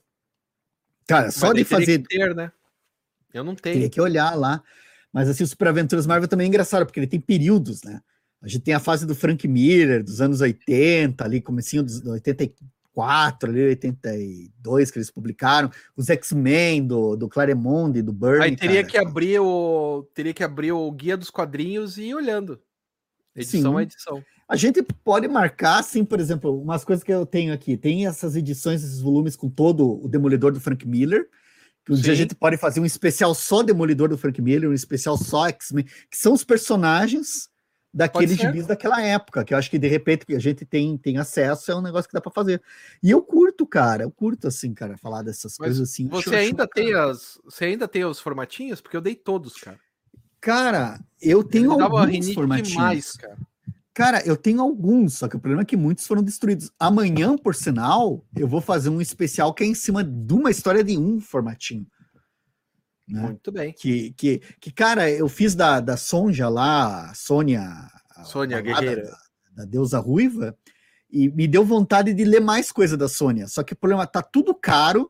E daí, quando a gente vai ver bem, cara, os desenhos são uma porcaria, cara, assim, eu, eu me desencoraja de comprar, assim, porque são uns desenhos assim que tu vê que parece que o pessoal não, não, saiu da escola de desenho ainda, tá aprendendo e fez de tarefa de casa, o gibi, assim. Desculpa a sinceridade. E daí incomoda, assim, tipo, e, não sei, eu preciso superar isso. E outro problema é que tá muito caro também. As edições, Sim. assim, tá uma Você grana. Assim. Importado, né? Importado. Tá duzentos e poucos, assim, cara. Eu, eu acho muito absurdo, assim. Agora, o, o, amanhã vou falar, cara, mas tipo, eu tava lembrando assim, tem um, acho que é Thorn, não, não, lembro o primeiro nome do cara, desenhista da Sonja, que daí saíram as histórias dela no, no Heróis da TV, no Super Aventuras Marvel. Cara, aquele cara desenhava bem pra caramba, cara. Eu adorava os trabalhos dele. Ele desenhou a Sonja nos anos 70, é de 77, 78 que ele faz. E eu queria achar aquele material, cara. Eu quase comprei um. Só que daí eu fui ver e tinha só duas histórias do cara. O nome do cara tá na capa e só tem dois quadrinhos do, do cara no, no gibi, cara. Não ah, esse eu não, eu não sei mesmo. Mas é, eu sei que é maneiro. Eu vou fazer do Snow Good na sexta. E na outra eu já falei que eu vou fazer sobre o Batman preto e branco. Eu li inteiro o Batman preto e branco, o, Omnibus. Muito legal, Sim. cara. Tem muita coisa muito interessante. Sim. Eu tenho e a melhor essa... história é, é a do Neil Gaiman. Que só depois que acabou eu falei, não, a melhor história é essa, deixa eu ver quem fez. Fia da puta do New Game fez é a melhor Aquela história. dele conversando com o Coringa nos bastidores? Aham. Uhum. É, a melhor Simon história. Bisley que desenha? É. Isso, isso, isso, isso. É... Ó, a Carol tá dizendo que o Liber fez ela ler o Sandman tudo de novo. Eu vou continuar. Ah, Aguardo que eu. Isso é Obrigado. é verdade. A Panini lançou o resgate do Hulk, da, o arco da encruzilhada. Esse, olha, cara, não tô muito comprando de super-herói, mas esse Deu, cara, deu um aquecimento no coração aí.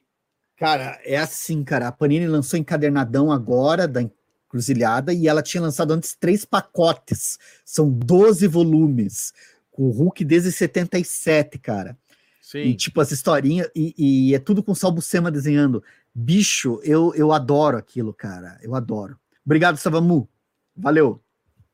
Cara, mas vamos desligar, senão não dá tempo pro pessoal ver o Lielson lá e o Lielson é brother, cara. Então, bicho, que, só pra, faz aí pra, o. Ó, para quem quiser, daqui a 15 minutinhos, quer falar mais de quadrinhos, vai estar o Lielso Alcimar e o Lobo, dois editores, dois, três lutadores dos quadrinhos, né, dois, três trabalhadores dos quadrinhos brasileiros. Eles vão estar no canal Desenho Etílico, falando de edição a impressão de quadrinhos. Vai ser, acho que, um papo bem legal de, de profissional, assim, cara. Esse eu quero ver, eu vou deixar já ligado aqui para é. acompanhar também. Eu também, só que vou assistir lá embaixo. Beleza? Então é isso. Valeu, gente. Muito obrigado Tchau, a todos e todas vocês. E até a próxima. Tchau, Liber.